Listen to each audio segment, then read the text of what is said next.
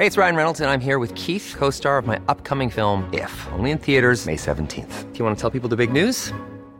All right, I'll do. Sign up now and you'll get unlimited for $15 a month in six months of Paramount Plus Essential Plan on us. Mintmobile.com slash switch. Upfront payment of $45 equivalent to $15 per month. Unlimited over 40 gigabytes per month. Face lower speeds. Videos at 480p. Active Mint customers by 531.24 get six months of Paramount Plus Essential Plan. Auto renews after six months. Offer ends May 31st, 2024. Separate Paramount Plus registration required. Terms and conditions apply if rated PG.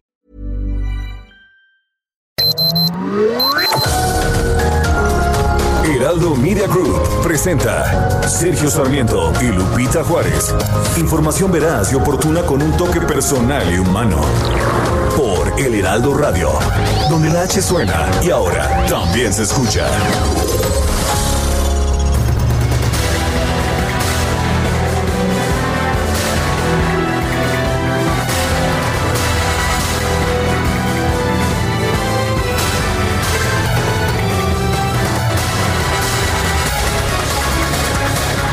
Los senadores de Morena y el partido Encuentro Social dentro de la Comisión de Hacienda aprobaron la extinción de 109 fideicomisos. Esto lo aprobaron en lo general. Falta, falta que la Comisión de Estudios Legislativos Segunda haga la misma aprobación. Sin embargo, anoche no se pudo reunir con el quórum necesario. Las instalaciones del Senado estuvieron bloqueadas todo el día por manifestantes. Los legisladores sesionaron en un hotel frente a la Alameda Central, pero la oposición no acudió a esa sesión. Así que ya sin la oposición en siete minutos, sin discusión y con el voto en contra, de la morenista, la economista morenista Ifigenia Martínez y la abstención de María Celeste Sánchez, la mayoría de Morena, acompañada por una senadora de Encuentro Social, Sacil de León, aprobó con nueve votos la desaparición de los fideicomisos. Los legisladores del llamado bloque de contención todavía hicieron un esfuerzo para evitar que se consumara la decisión y evitaron parcialmente que se aprobara la minuta. Ante la imposibilidad de alcanzar el quórum, la Comisión de Estudios Legislativos Segunda decidió que hoy va a discutir la minuta. El panista Gustavo Madero confió en que podrán alcanzarse los votos suficientes para evitar la aprobación. Consideró que dentro del grupo mayoritario hay un rompimiento con la decisión de aprobar la extinción de fideicomisos, pero dijo que no se atreven a dar el paso final.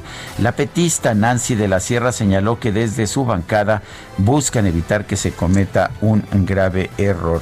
Y bueno, también vale la pena señalar que hace unos minutos el ah, senador independiente Emilio Álvarez y Casa ha mandado un mensaje por Twitter eh, y dice que han logrado, dice, les informo que logramos que se retirara el cerco de granaderos en el Senado.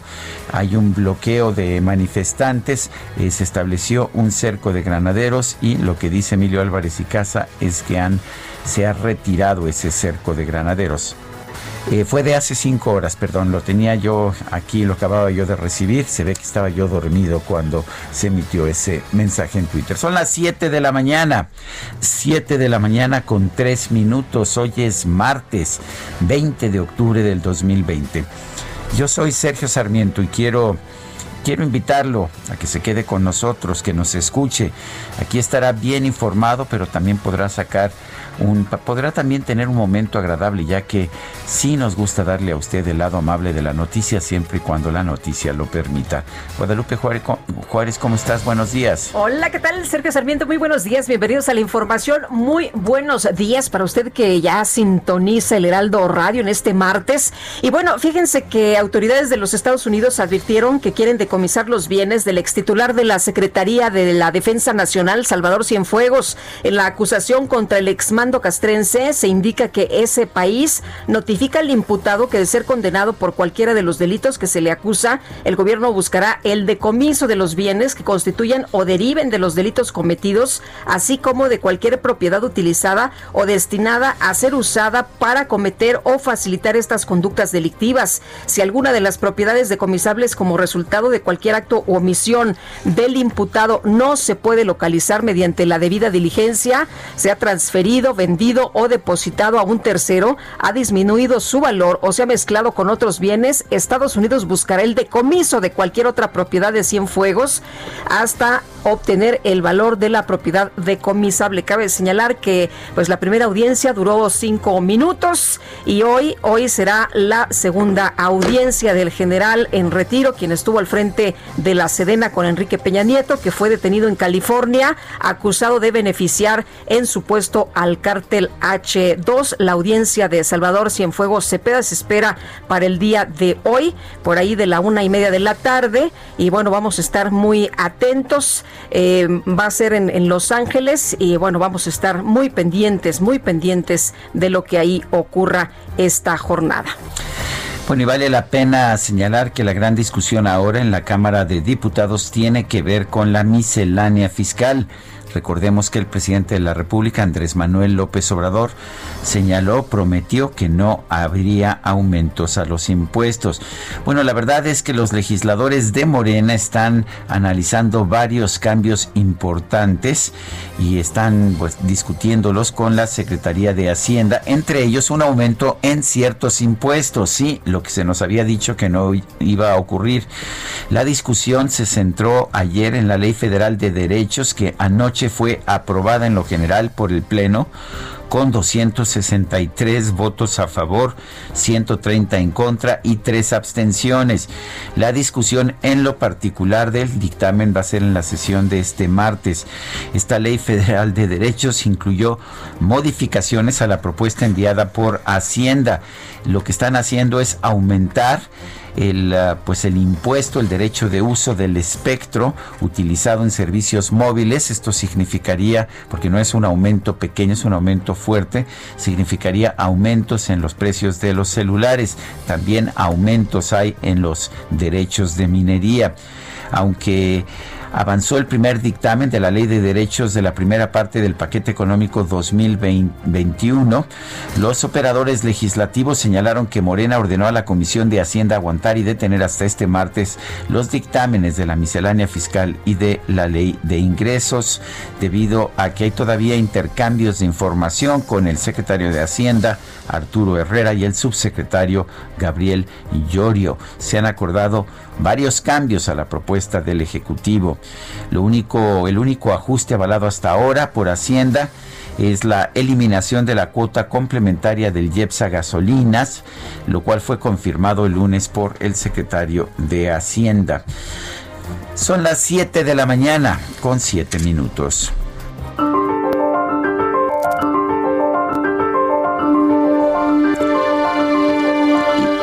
Vamos a la frase del día. Un pueblo puede agitarse por lo que la prensa diga, pero puede morir por lo que la prensa calle. Francisco Zarco.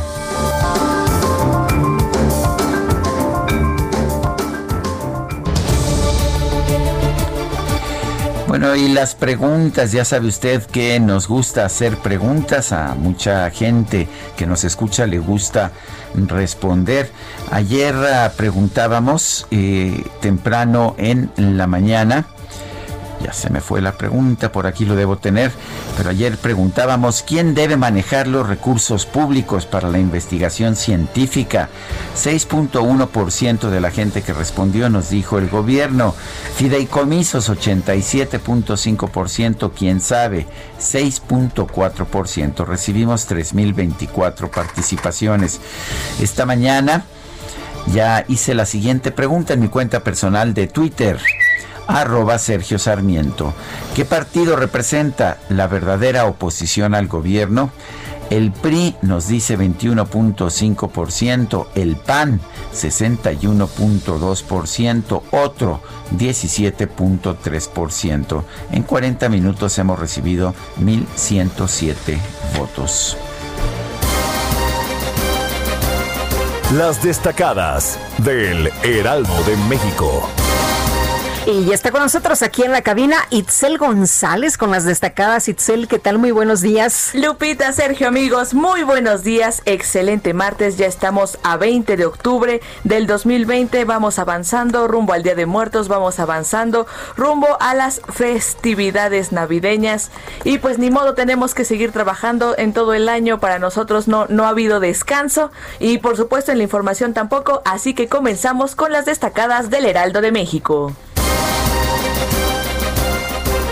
Primera plana. Garantizan recaudación. Cancela Hacienda impuesto a gasolina. Echa atrás del paquete 2021 la modificación al impuesto especial sobre producción y servicios en caso de que el combustible baje considerablemente de precio.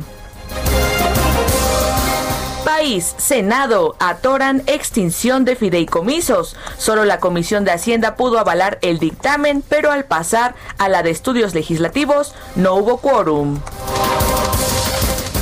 Ciudad de México, movilidad, avanzan líneas del cablebús, muestran más de 80% de progreso en sus trabajos. En breve se colocará el cable que transporta las cabinas. Estados, elección 2020, PRI gana espacios, PAN pierde. Morena se convierte en segunda fuerza en Coahuila e Hidalgo. El miércoles inicia conteo oficial de la votación en ambos estados. Orbe, segunda ola, Europa bajo ataque COVID. Se aplican otra vez cierres de pubs y confinamientos. Meta Champions League para salir en hombros. Lionel Messi abre el telón a su última aventura europea con el Barcelona con la firme intención de hacerse con su quinta orejona. Y finalmente, en mercados, efecto COVID-19, migración detenida. La expedición de visas laborales en los países de la OCDE bajó 46% en el primer semestre del 2020. Lupita, Sergio, amigos, hasta aquí las destacadas del Heraldo. Feliz martes. Igualmente, Itzel, muchas gracias. Muy buenos días. Son las 7 con 11 minutos. Vamos a un resumen de la información más importante de este martes 20 de octubre del 2020. 20 de octubre del 2020, eso me suena como a 2010. 2020, 2010, 2020. Está bonita la combinación, ¿no? Eh, es de buena, ya ves que todo el mundo le, saca, ¿no? Que hoy es 20, que no sé qué, que si es buena suerte, que si eh, van a bajar. Si fuera así, ¿por qué el 2020 nos ha ido tan de las recachas Sí, no, que. Bueno, vamos mejor a un resumen de la información. En una sesión realizada en una sede alterna debido a los bloqueos que se mantienen en inmediaciones del Senado, la Comisión de Hacienda de la Cámara Alta aprobó la minuta para extinguir 109 fideicomisos públicos. Sin embargo, la Comisión de Estudios Legislativos Segunda no logró reunir su quórum, por lo que el proceso quedó inconcluso. Y tras anunciar la segunda jornada nacional en defensa de la ciencia, los derechos humanos y la cultura, manifestantes que se oponen a la extinción de los fideicomisos tuvieron un enfrentamiento con personal de seguridad del Senado. Más de 700 científicos de distintas universidades del mundo, incluidas Harvard, Oxford, Yale, Cambridge, Stanford y el Instituto Tecnológico de Massachusetts firmaron una carta de apoyo a la comunidad científica mexicana que se opone a la extinción de los fideicomisos del sector. El coordinador de Morena en el Senado, Ricardo Monreal, reconoció que va a ser difícil garantizar la mayoría en el Pleno para avalar la extinción de los fideicomisos públicos. Por otro lado, en la Cámara de Diputados se puso en marcha el análisis del paquete fiscal 2021. El Pleno de San Lázaro aprobó las reformas que flexibilizan la adquisición de deuda de estados y municipios. También permiten que los recursos para desastres naturales se redireccionen a atender emergencias sanitarias. Y los diputados también avalaron en lo general las reformas a la Ley Federal de Derechos a fin de incrementar las cuotas por el uso del espectro radiofónico para servicios móviles e Internet. El subsecretario de Hacienda, Gabriel Llorio, aseguró que la miscelánea fiscal 2021 no va a incluir las cuotas complementarias al impuesto especial sobre producción y servicios, el IEPS, que se habían propuesto para enfrentar un posible escenario de volatilidad en los precios de los combustibles. Eh, ya, como mencionó el secretario, se ha acordado retirar las cuotas complementarias del IEPS, por lo tanto, esta ya no estaría incluida en la iniciativa de la ley de ingresos que será discutida a partir de hoy en la tarde. Bueno, y el secretario de Hacienda, Arturo Herrera, informó que habló con la directora del Fondo Monetario Internacional, Cristalina Georgieva, sobre la línea de crédito flexible que tiene disponible México y que en unos días entrará en revisión de medio término. El funcionario también informó que le expresó al Fondo Monetario Internacional su acuerdo su desacuerdo, más bien su rechazo a la recomendación sobre frenar la construcción de la refinería de dos bocas. Nosotros, eh, cuando tuvimos la conversación con el equipo economistas del, artículo cuarto, yo les expresé un desacuerdo muy específico que tengo con respecto a esto, porque las propias recomendaciones a través del documento de posición de diciembre 29 del 2008 del Fondo Monetario Internacional dicen que en situaciones de crisis exacerbadas como la que tenemos ahora, lo que hay que asegurarse es que los proyectos de inversión no se detengan, sino que sigan adelante. Y en particular, una de las lecciones de la crisis del, 2000, del 2008 fue que se debe en los proyectos que están caminando. Los proyectos que están ya ah, en operación son los que tienen capacidad de absorber los recursos de inversión bueno, la Cámara de Comercio Yangsu de China en México informó que más de 70 mil empresarios chinos han sacado sus inversiones de Estados Unidos, por lo que éstas podrían llegar a nuestro país. El embajador de México ante Naciones Unidas, Juan Ramón de la Fuente, afirmó que México ya formalizó su compromiso ante la ONU de someterse sin reservas al escrutinio internacional sobre los casos de desapariciones forzadas. Y la Comisión Nacional de los Derechos Humanos notificó que el inmueble ubicado en el centro histórico de la Ciudad de México, que se encuentra tomado por organizaciones feministas transitoriamente, dejó de ser su sede.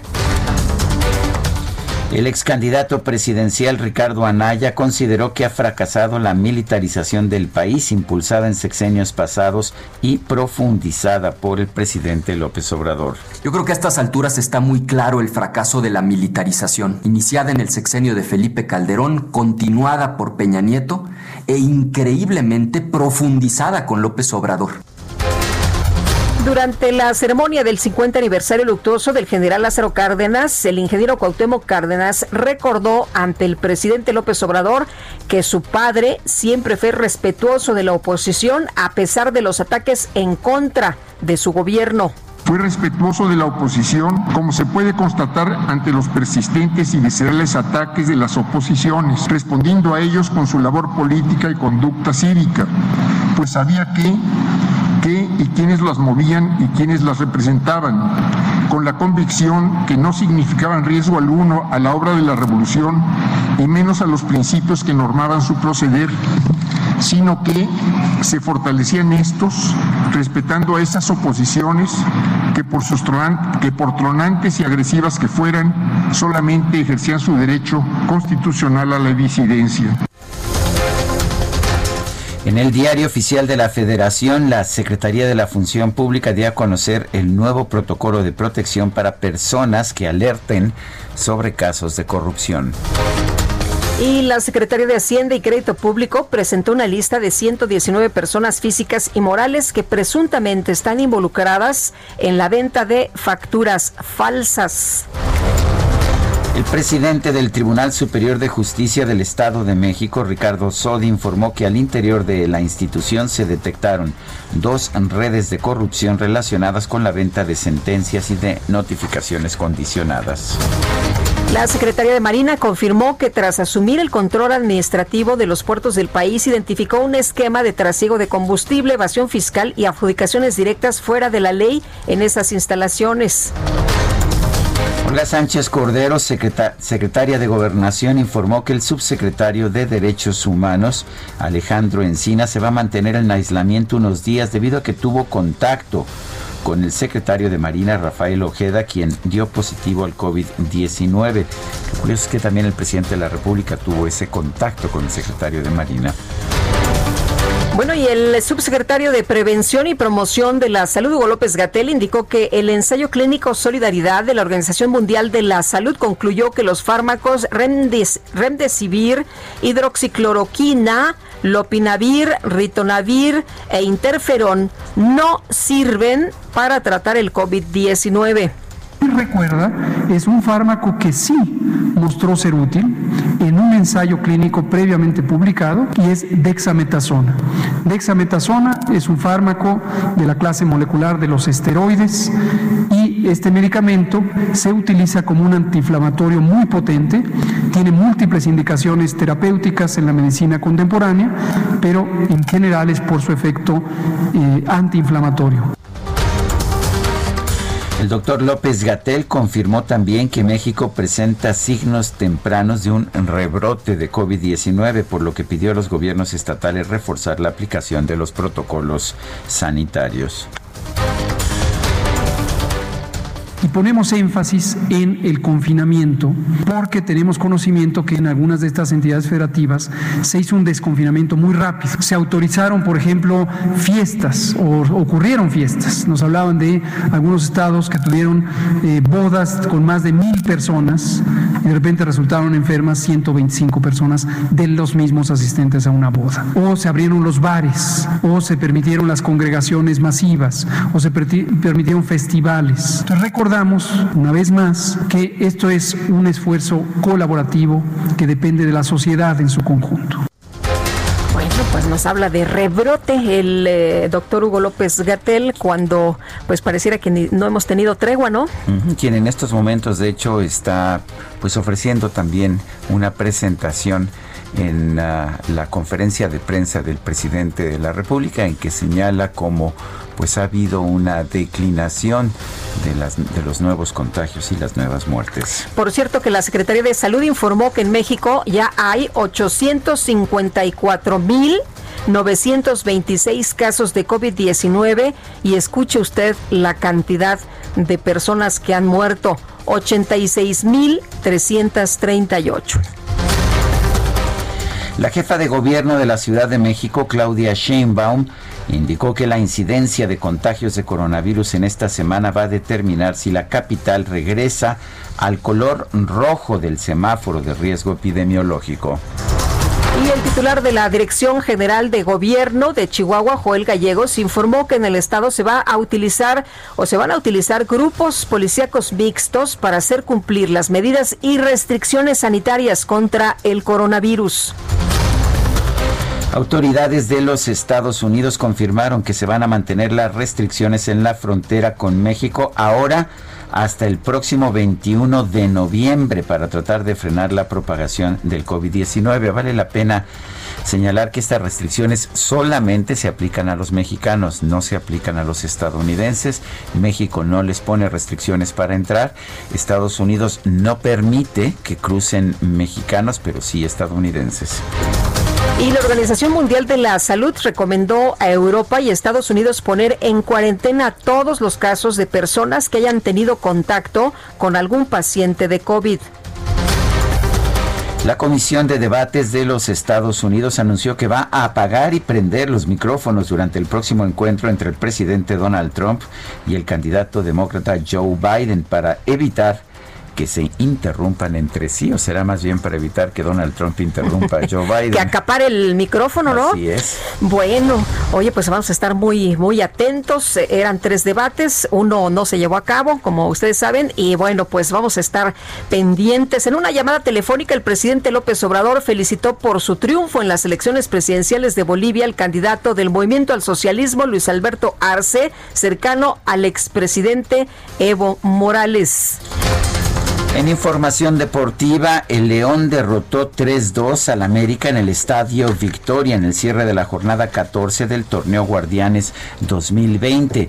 Hubo, por otra parte, ayer dos partidos, dos partidos de fútbol americano de la NFL. En el primero, los jefes de Kansas City derrotaron a los Bills 26-17, mientras que en el segundo partido, en el segundo partido, eh, los... Ah, aquí está. Los... Los vaqueros de Dallas fueron derrotados por los Cardenales de Arizona 38 a 10. Son las 7 de la mañana con 24 minutos. Come dance with me. Come dance with me. Shirley Horn falleció el 20 de octubre del 2005, una gran cantante también pianista estadounidense de jazz, Shirley Horn. Empezamos con esta que es Come Dance With Me. La vamos a estar escuchando esta mañana.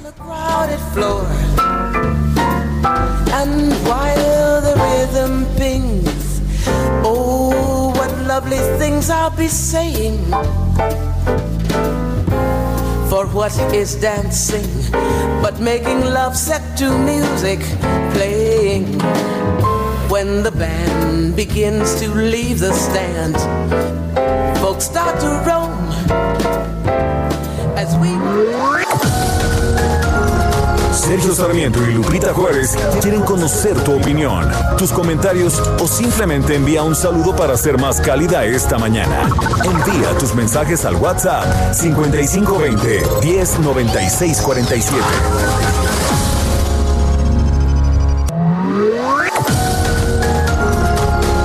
Continuamos con Sergio Sarmiento y Lupita Juárez por El Heraldo Radio.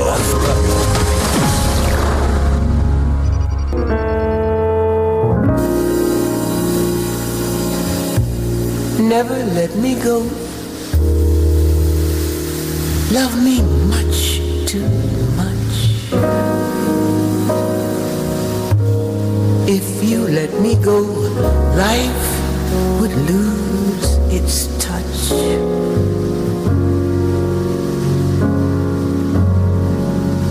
Where would I be without you?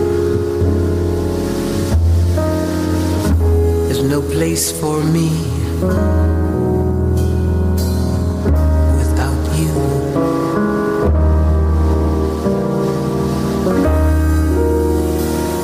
Never let me go. I'd be so lost. Never let me go. Nunca dejes que me vaya. Nunca dejes que me vaya. Esta canción la interpretaba Nat King Cole. La estamos escuchando en la poderosa voz de Shirley Horn. Ella falleció, como lo decía yo hace unos momentos, el 20 de octubre del 2005. Nació el 1 de mayo de 1934, una de las grandes de la música del jazz. Oye, y hablando de música, quiero enviar un saludo a Ernesto Anaya. ¿Al canalla? El Sí, el, canalla. Sí, me gusta, me gusta mucho. Me gusta su, su música. muy bien. Me queda que te bien. Sí, sí, sí, que nos está enviando también saludos esta mañana. Así que un abrazo a nuestro querido Ernesto Anaya. Y si quiere buscar su música, pues métase ahí a, YouTube, a, su página, vale mucho la pena.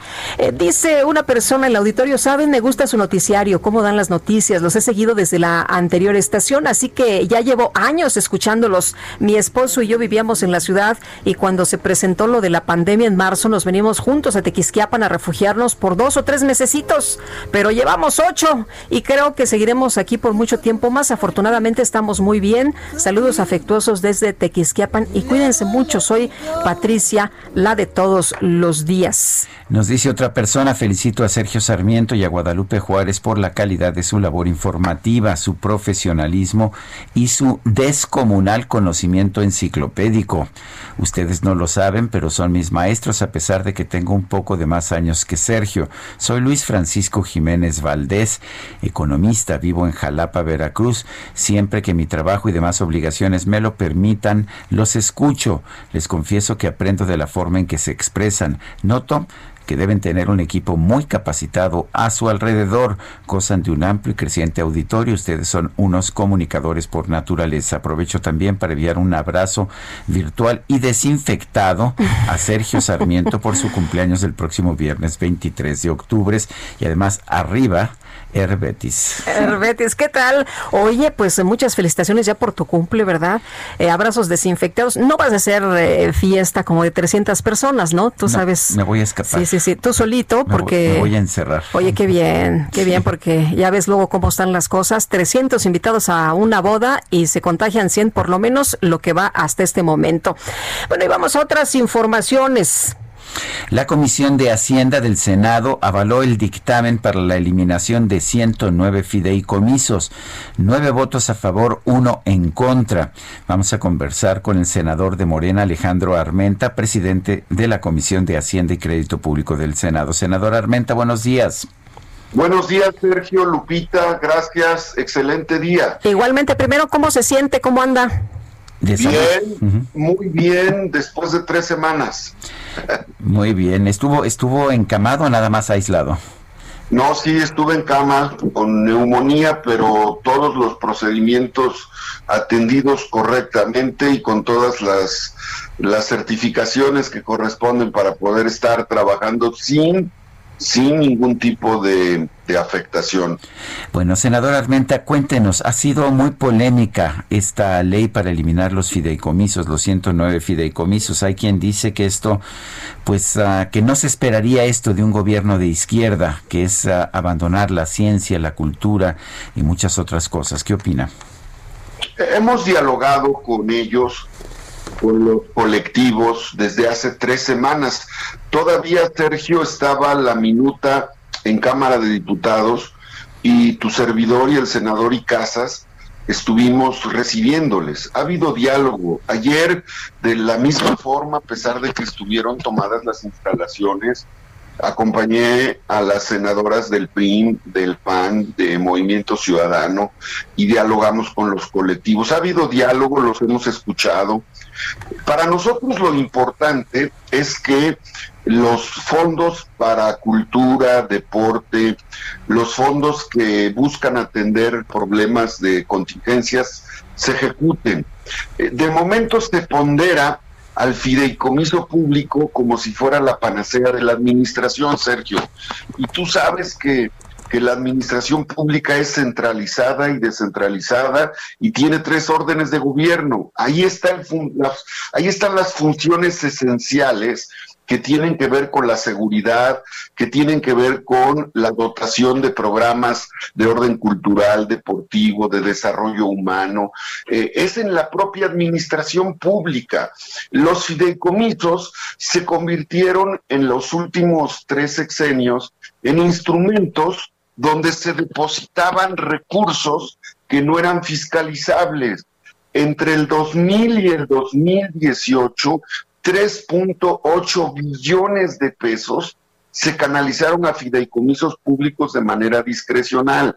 Así es que eh, es un tema que, repito, nosotros vamos con el presidente, nosotros apoyamos la lógica del presidente de ponerle orden a la administración pública y lo subrayo, lo subrayo. Nos interesa que los recursos lleguen a el deporte, a la cultura, al arte, al cine, y así vamos a estar eh, trabajando. Ayer eh, también el grupo parlamentario, les informo, tuvimos una reunión con funcionarios de Hacienda de prácticamente tres horas y eh, nos explicaron concretamente cómo van a operar la ejecución de estos recursos que no se pierden, que son fondos que habrá presupuestalmente. Hay que revisar el PEF 2021 para definir con claridad eh, los recursos que se orientan a cultura, arte eh, y todas estas, todos estos ámbitos. Así es que vamos a estar muy pendientes, vamos a seguir dialogando. Ah, el día de hoy que seguramente se aprobará la extinción de los fideicomisos, el día de hoy no significa que se cierre la comunicación con quienes se sienten eh, lastimados o con derechos, por ningún motivo. ¿eh? Nosotros eh, mantuvimos la comunicación, repito, hace tres semanas, y la vamos a mantener porque es nuestra obligación en el Senado. senador, una pregunta. ¿Qué le responde usted a quienes señalan que este dinero lo quiere el gobierno pues para sus programas de asistencia, para la compra de votos? Pues que eso era, era en el pasado, eso es lo que hacían con los fideicomisos públicos exactamente. Eso es lo que hacían cuando desviaban miles de millones de pesos que no etiquetaban en la ley de ingresos y que destinaban a fideicomisos donde se creaban empresas fantasmas. Ahí nace la industria facturera en los fideicomisos públicos entre el 2000 y el 2018. Ahí nace esta industria que genera más de 9 millones de facturas para amparar actos inexistentes. Eso es lo que les contestaría. Eh, dice, dice usted que, que, no se podían fiscalizar los recursos de los fideicomisos. Lo que nos dicen los especialistas es todo lo contrario, que son, que eran perfectamente fiscalizables y que de hecho era más fácil fiscalizarlos ahí. Sergio, un fideicomiso público tiene personalidad propia, patrimonio, y un fideicomiso eh, se fundamenta en fondos. Debo informarles que entre el 2000 y el 2018 se canalizaron 3.8 billones de pesos, 3.8 billones de pesos de recursos que debieron de haber sido etiquetados en la ley de ingresos y que al no haberse etiquetado en la ley de ingresos, el 70% de estos recursos se canalizaron a fideicomisos públicos. Estamos hablando de verdaderos entes de saqueo presupuestal fiscal donde se desarrolló esta industria eh, facturera, estamos hablando de nueve millones de facturas, y todo esto se ha ido eh, poniendo en evidencia. Nosotros estamos seguros que en breve la Secretaría de Hacienda, el SAT y eh, diversas autoridades darán a conocer el reporte del funcionamiento de estos fideicomisos públicos para aclarar con toda veracidad eh, la aplicación de estos recursos. Pero quiero, quiero desde luego, eh, eh, liberar de responsabilidad, porque así hay que decirlo, a quienes son eh, los que atienden o los que buscan, los que tocan una puerta, una persona que es víctima, un desplazado, un periodista que fue eh, intimidado, amenazado, perseguido por algún órgano del poder público en un estado. Quiero excluir de estas observaciones que estoy haciendo a las madres de familia que buscan eh, con toda eh, con todo derecho eh, buscan a sus hijos y quiero excluir desde luego de este tipo de comentarios de, de, actos de corrupción institucionalizada a los investigadores, a los científicos, a los artistas, que lo único que hacen es trabajar en sus propios proyectos. Lo quiero Quiero separar con claridad, Sergio y Lupita, lo que ha pasado, porque es real, el saqueo institucionalizado a través de los fideicomisos públicos, con el derecho que eh, hoy eh, quienes tocan puertas lo hacen en este sentido. Para nosotros está muy claro muy claro que el saqueo institucionalizado se hizo desde el propio gobierno, fueron los propios gobiernos los que institucionalizaron el saqueo de los fideicomisos públicos, hoy existentes, hay estados de la República que a través de fideicomisos públicos siguen saqueando recursos mes con mes, y eh, diferenciarlo de eh, los académicos, de los investigadores, diferenciarlo de los deportistas, de los artistas y de las personas desplazadas. Eso sí lo debo subrayar, eh, Sergio Lupita. Eh, senador, se habla de que esto va a ser un golpe muy fuerte para la ciencia y la tecnología, además de lo que usted ya mencionaba. ¿Por qué no corregir lo que estaba operando mal y no desaparecer todos los fideicomisos? En los fideicomisos públicos, como lo comentó el secretario de Hacienda hace un par de días en, una, en un comunicado, apenas representan el 0.5% del presupuesto. eh, por eso es necesario darle la dimensión que corresponde. Punto cinco por ciento del presupuesto se ejerce eh, a través de fideicomisos públicos. Es necesario que revisemos porque en breve, Lupita, nos llegará la ley de el presupuesto. Bueno, más bien, nosotros la ley de ingresos y en Cámara de Diputados el presupuesto de egresos. En el presupuesto de egresos ustedes van a tener el catálogo de eh, fondos que se van a destinar eh, a educación, a salud, a investigación, a, a, todos estos temas y podrán observar que eh, son los órganos de la administración pública los que ejecutan este tipo de programas y no los fideicomisos públicos. Los fideicomisos públicos eh, tienen apenas el punto ciento. Así es que yo entiendo, escuchamos, recibimos con mucha sensibilidad, que así nos lo pidió el senador Ricardo Monreal a todos los grupos, pero le queremos dar la dimensión correcta y le queremos dar el, el, la importancia eh, correcta a este tema. No menospreciamos a una persona, una sola persona que se siente desplazada para nosotros es valiosa. una mujer que busca a su hijo eh, perdido o extraviado eh, para nosotros es importante, pero repito, es diferente. Hay que diferenciar la razón, la causa, la, la, la causa justa de la persona con el proceso de los fideicomisos públicos que en México se convirtieron en fuente de saqueo institucionalizada en el viejo régimen, indudablemente. Senador Alejandro Armenta, gracias por hablar, con nosotros. Estoy para servirte, Sergio, siempre es un gusto, Lupita. Felicidades. Feliz cumpleaños. Gracias. Bueno, y fíjese usted, hay eh, una, una carta que se escribió el día de ayer, se publicó el día de ayer. Más de 700 científicos de Harvard y Oxford han firmado, pues, eh, una, eh, han, hecho una firma contra extensión de los fideicomisos. Mediante una carta, los investigadores dijeron que sería un duro golpe a la ciencia y la tecnología en México, justo cuando más que nunca el país necesita de este aporte. Le digo que son alrededor de 700 científicos, pero son de todo el mundo, ¿eh? ¿eh? de prestigiosas universidades, entre las que se encuentran Harvard, Oxford, Yale, Cambridge, Stanford y el MIT. Firmaron este lunes un manifiesto en apoyo de los fideicomisos de ciencia mexicanos en riesgo de desaparecer por una iniciativa que el Congreso está, como ustedes saben, por aprobar. El documento titulado Carta en apoyo de los científicos mexicanos reclamó a los legisladores que reconsideren su apoyo al proyecto para evitar la extinción de los fideicomisos, ya que sería un duro golpe a la ciencia y la tecnología en México, precisamente cuando más que nunca el país necesita de este aporte.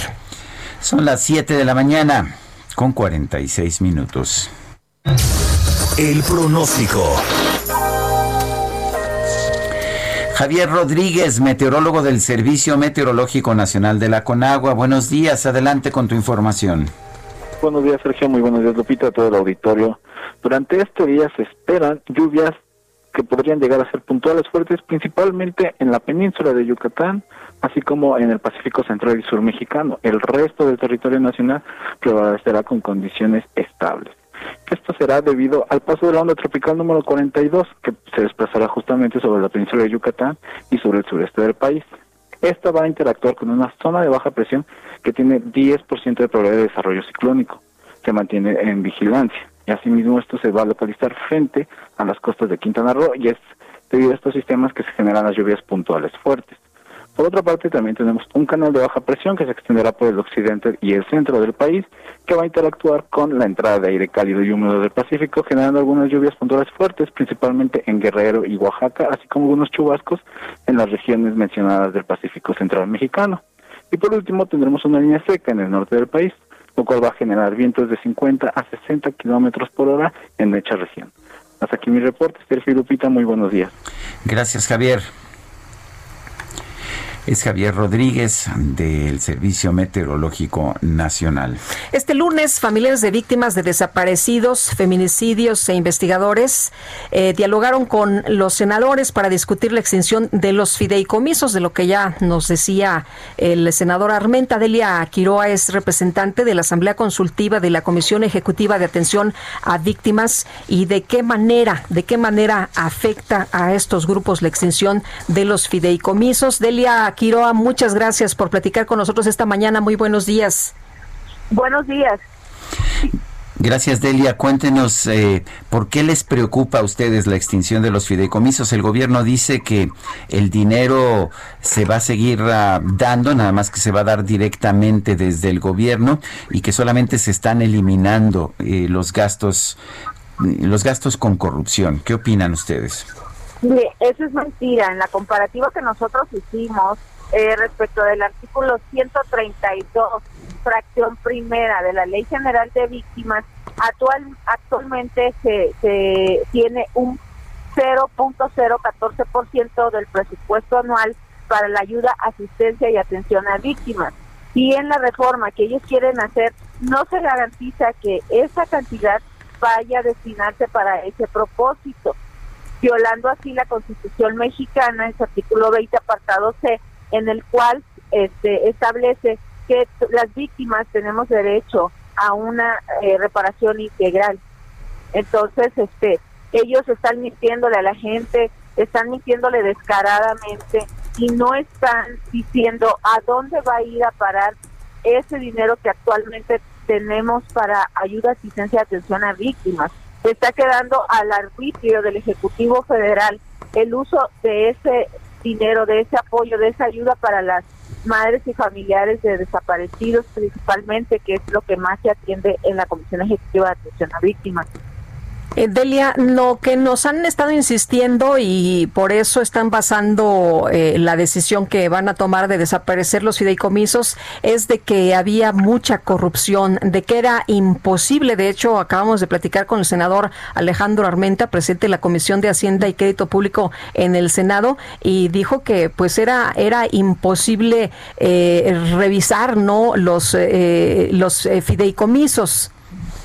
Eso es mentira. En el caso del FARI, el Fondo de Ayuda, Asistencia y Reparación Integral, eh, no es así, porque aquí las víctimas hacen su solicitud y les llega directamente a su cuenta bancaria. El Banco del Bienestar, anteriormente Bansefi, hace la transferencia electrónica. Entonces ahí no hay manera de que cuando la víctima solicita un apoyo, se le otorgue a alguien más. Ahora, puede haber casos en los que haya desvíos, corrupción, pero eso también necesita ser investigado y necesita ser sancionado y necesita ser reportado al órgano de control interno y, lo tienen que hacer ellos internamente o porque muchas veces pedimos acceso a los expedientes para las víctimas y se les es negado. Las víctimas no tienen la oportunidad de revisar sus expedientes. Entonces, este en el caso del fondo opera bien, la víctima hace su solicitud y eh, le llega su apoyo. Si hay desvíos o, malversaciones en los recursos, pues eso ya es por parte de servidores públicos y, que deben de ser sancionados. ¿Van a seguir ustedes ahí eh, en el Senado el día de hoy? Sí, así es. Este, seguimos aquí y quiero comentarles que anoche, aproximadamente como a las diez y media, llegaron como 150, 200 granaderos. Y algunas personas que habíamos salido al baño este nos bloquearon el acceso. Después este se pusieron en la puerta 4 y volvieron a maltratar y a golpear a otros compañeros. O sea no entendemos por qué este gobierno está respondiendo de esta manera ante la falta de atención no ha venido ni un solo senador de Morena a platicar con las familias o con alguno de los afectados por lo de los fideicomisos para que escuchen las peticiones, el por qué las personas no quieren, no quieren que estos fideicomisos desaparezcan, que es que no hay una garantía que serán destinados para el fin social para el que fueron creados. Eh, tenemos entendido que se quitaron los granaderos por ahí de la madrugada. En la madrugada se logró, este, vino el senador Emilio Álvarez y Casa y otros más, y mediante el diálogo lograron este, que, que se retiraran. pero no había necesidad de que hicieran eso. O sea, la verdad es que nada más se vieron mal porque la gente aquí está pacífica. Hay puras familias, la mayoría señoras grandes, eh, señores también adultos mayores y niños, y hay dos recién nacidos. Entonces, este, no hay necesidad de que hagan eso. Las personas víctimas no vamos a, ejercer la violencia, aunque nos provoquen, porque nosotros vimos eso como una provocación y sí, hacemos un llamado para que nos respeten y nos, y nos traten con dignidad, que respeten también nuestro derecho a la libre manifestación. Ahí está la referencia de la recomendación de CNH 39-2020 que apenas fue este resuelta el 14 de septiembre por la huelga eh, que está en la CEAP desde febrero de, este año. Entonces, ya hay evidencias de que efectivamente las autoridades que están en nuevos puestos, que son principalmente eh, de este actual gobierno, eh, son agresivos, indolentes y no están preparados para tratar a las víctimas. Muy bien, pues doña Delia, vamos a estar eh, atentos a lo que ocurre en las próximas horas. Gracias por tomar nuestra llamada. Buenos días. Igualmente, buenos días, muchas gracias. Y Javier Ruiz se encuentra precisamente en el Senado. Adelante, Javier. ¿Qué tal? Excelente mañana. Y justamente pues en este punto continúa tomado por parte de diferentes organizaciones las cinco puertas del Senado de la República. Mencionar que el día de ayer pues eh, llegaron al menos 300 uniformados quienes pues eh, pues prácticamente replegaron a este grupo de la calle de Madrid y de la calle de París. El día de hoy pues únicamente continúa resguardado por uniformados principalmente de la Policía de Tránsito. Los ganaderos que llegaron el día de ayer ya se han retirado, llegaron cerca de las 11 de la noche y lo que nos refieren que se fueron alrededor de las 2 de la madrugada. Al momento pues todavía las casas de campaña se encuentran a las afueras del Senado, justamente en la banqueta, ya no utilizan la calle, sin embargo lo que nos refieren las personas que se encuentran en ese punto, que ayer pues sí hubo agresiones, sí los empujaron, sí les pegaron y prácticamente los replegaron. El día de hoy ya nomás continúa el resguardo por parte de elementos de la Secretaría de Seguridad Ciudadana. Gracias Javier, sí. Es Javier Ruiz desde el Senado de la República, 7.55. Sergio Sarmiento y Lupita Juárez quieren conocer tu opinión, tus comentarios o simplemente envía un saludo para ser más cálida esta mañana. Envía tus mensajes al WhatsApp 5520 109647.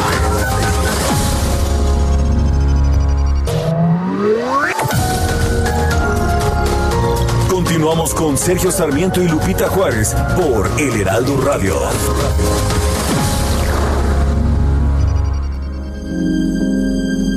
No complaints and no regrets. I still believe in chasing dreams and placing bets. But I have learned that all you give is all you get. So give it all you've got.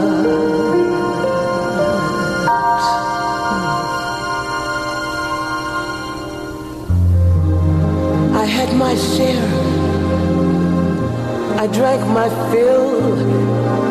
And even though Here's to life, aquí, por la vida.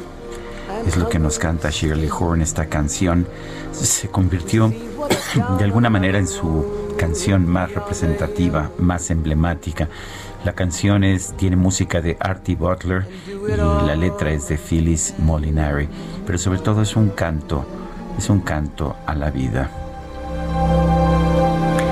Y en esta vida está padre esto de no complaints, no, regrets. no regrets, no, te arrepientas de nada. No, no, no. No te arrepientas de nada. La misma filosofía que nos expresaba, por ejemplo, Edith Piaf en... Uh, Je ne regrette rien. Je ne regrette rien, yo no me arrepiento de nada. No vale la pena. Hay mucha muerte hoy, en estos días, uh, mucha gente que se enferma. Eh, querámoslo o no, pues estamos viviendo una pandemia y a todos nos ha tocado cerca gente que fallece, ya sea de COVID o de otras enfermedades, porque quizás no pudieron atenderse de la manera adecuada de COVID. Tenemos un sistema de salud que se colapsa, eh, pero en medio de todas las tristezas y de, por supuesto, eh, de, estas pérdidas que nos hacen llorar, quizás debemos recordar lo que nos canta aquí Shirley Horn, Here's to Life, aquí por la vida.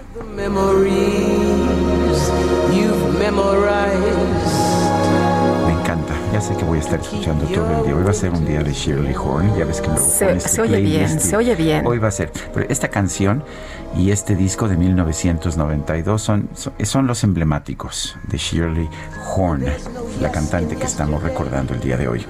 Bueno, y tenemos, tenemos mensajes también de nuestros amigos. Muchas gracias a todos ustedes que se toman el tiempo para escribirnos de, de boleto. Eh, buenos días, Alejandro Cruz. Denuncio a la tribu de Mario Delgado por hacer propaganda e inducir al voto a su favor en la alcaldía de Azcapotzalco. He visto brigadistas tocando puerta por puerta. Saludos. Ese Siempre un gusto escuchar el lado amable de la noticia. Muchas gracias a todo el equipo de trabajo que hace posible esta brillante transmisión. Bernardo García dice, vamos con todo, doña Lupita y don Sergio, con todo, les abrazamos desde Villa de Álvarez.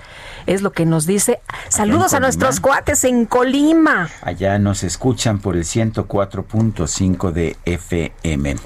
En Netflix se estrenó un documental, Las tres muertes de Marisela Escobedo, que es una historia sobre la lucha de una mujer que busca justicia por el feminicidio de su es hija. terrible, terrible, Sergio. Nosotros en diferentes momentos dimos a conocer la información de esta eh, búsqueda, de esta caminata, de la angustia de, de Marisela en eh, uno de los momentos en los que se da a conocer pues eh, el, el, estado de el sujeto que ella identifica como el asesino y además el sujeto pues que está confeso por el asesinato, el homicidio de su hija. Carlos Pérez Osorio, director del documental Las tres muertes de Marisela Escobedo.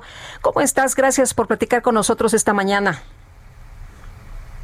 Hola, Carlos.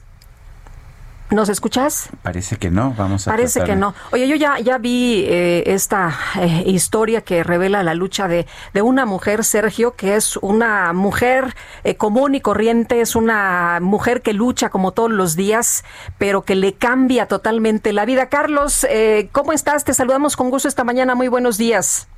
Hola, muy buenos días. Este, gracias por la invitación. Bueno, Carlos, cuéntanos de estas tres muertes de Marisela Escobedo. ¿Cuál es el propósito de, de, esta película? ¿Cuál es el propósito de este documental? ¿Qué buscas conseguir en tu público?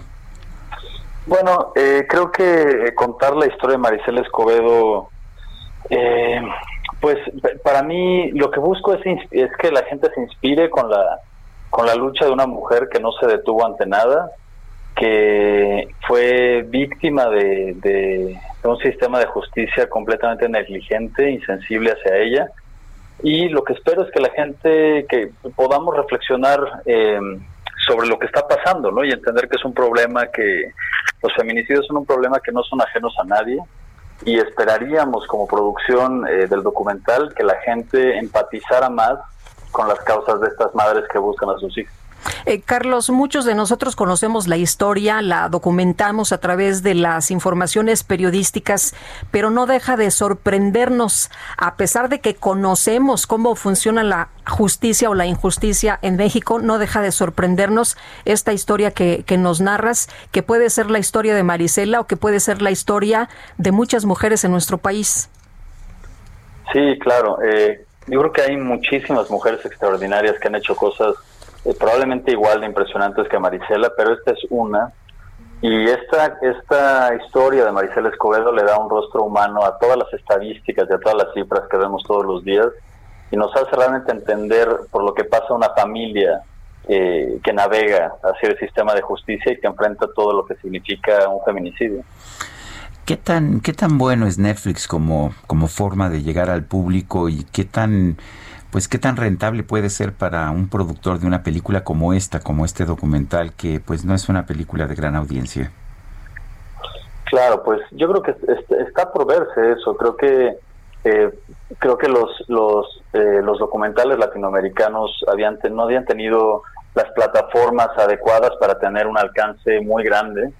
Eh, apenas lo vamos a empezar a ver. La verdad es que nosotros estamos muy contentos de que esto tenga un potencial de llegar a muchísima gente en 190 países en 30 idiomas y pues es momento de que la gente empiece a, a ver más documental y más documental latinoamericano. Carlos, ¿cómo fue el proceso para recuperar toda la información, para recuperar pues eh, todo esto que nos presentan, eh, que, que, se publicó, que, que, fue noticia y contactar a la familia de, de Marisela? Claro, pues fue, fue un proceso más o menos de cuatro años desde que contacto a la familia para para poder levantar el documental y bueno, establecer como una, una confianza con ellos, que se los agradezco muchísimo. Eh, con ellos tuvimos acceso, pues obviamente a los expedientes del caso que ya tenían los abogados en ese momento, tuvimos acceso a todo el archivo familiar, a todas las fotografías, a todos los videos, pero además se hizo un extenso trabajo de iconográfico a cargo de Aida Bautista eh, y junto con todas estas piezas pues unimos la, la historia para contarla de una manera eh, informada, pero también de una manera muy emotiva que nos haga entender que esta era una familia como cualquier otra. Bueno, entonces esto lo podemos ver por Netflix a partir, ah, ¿ya está disponible en Netflix? Ya está, desde el 14 de octubre ya está disponible para todo el mundo. Muy bien. Bueno, Carlos Pérez Osorio, director de Las Tres Muertes de Marisela Escobedo, gracias por hablar con nosotros. Muchas gracias a ustedes. Hasta luego, muy buenos días. Oye, pues qué eh, buen eh, material nos están presentando, la recopilación de todo este caso, en un trabajo que vale mucho la pena ver. y ya, ya, lo vi, Sergio, es eh, realmente pues muy doloroso, te da mucha impotencia que una mujer que ha luchado tanto, al final de, de, toda su, su lucha, de su tenacidad, pues finalmente la situación complicada para muchas mujeres en nuestro país que luchan para que se haga justicia. Y bueno, pues ahí, ahí está lo que ocurrió en esta historia. Ojalá que la puedan ver, las tres muertes de Maricel Escobedo.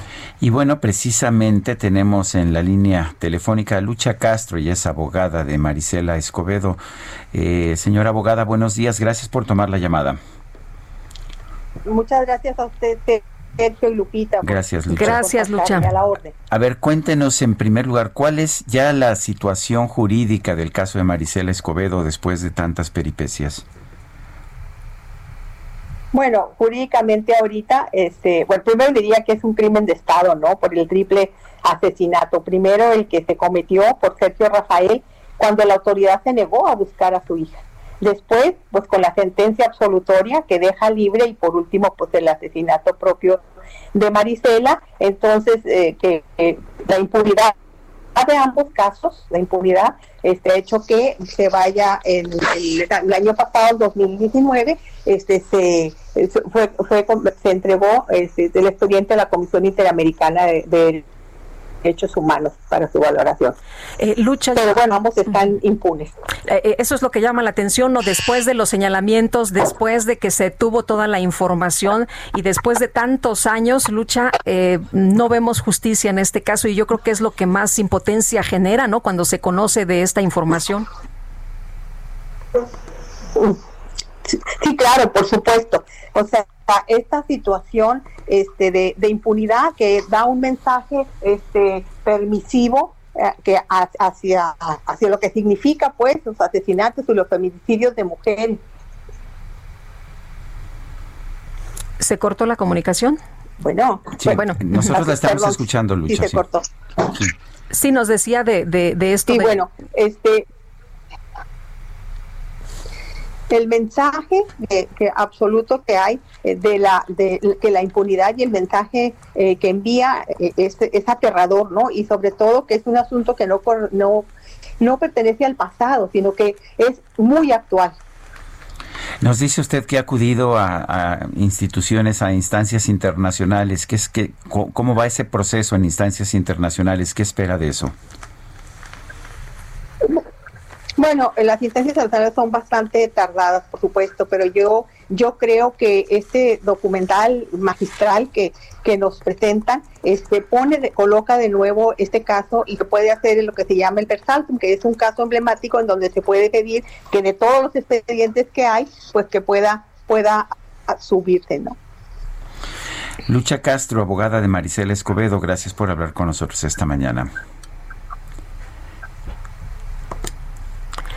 Creo que tiene como, un delay, un, retraso tiene la, llamada. Vamos a otros temas. El Departamento de Justicia ya en los Estados Unidos aparentemente va a emprender un juicio, va a presentar una denuncia este martes en contra de la empresa Google, a la cual acusa o a la cual va a acusar de tener una dominancia en línea que ha utilizado para impedir la competencia y para dañar a los consumidores. Eso es lo que señala un despacho de la Associated Press, que, pues se refiere a una persona que está vinculada a este proceso.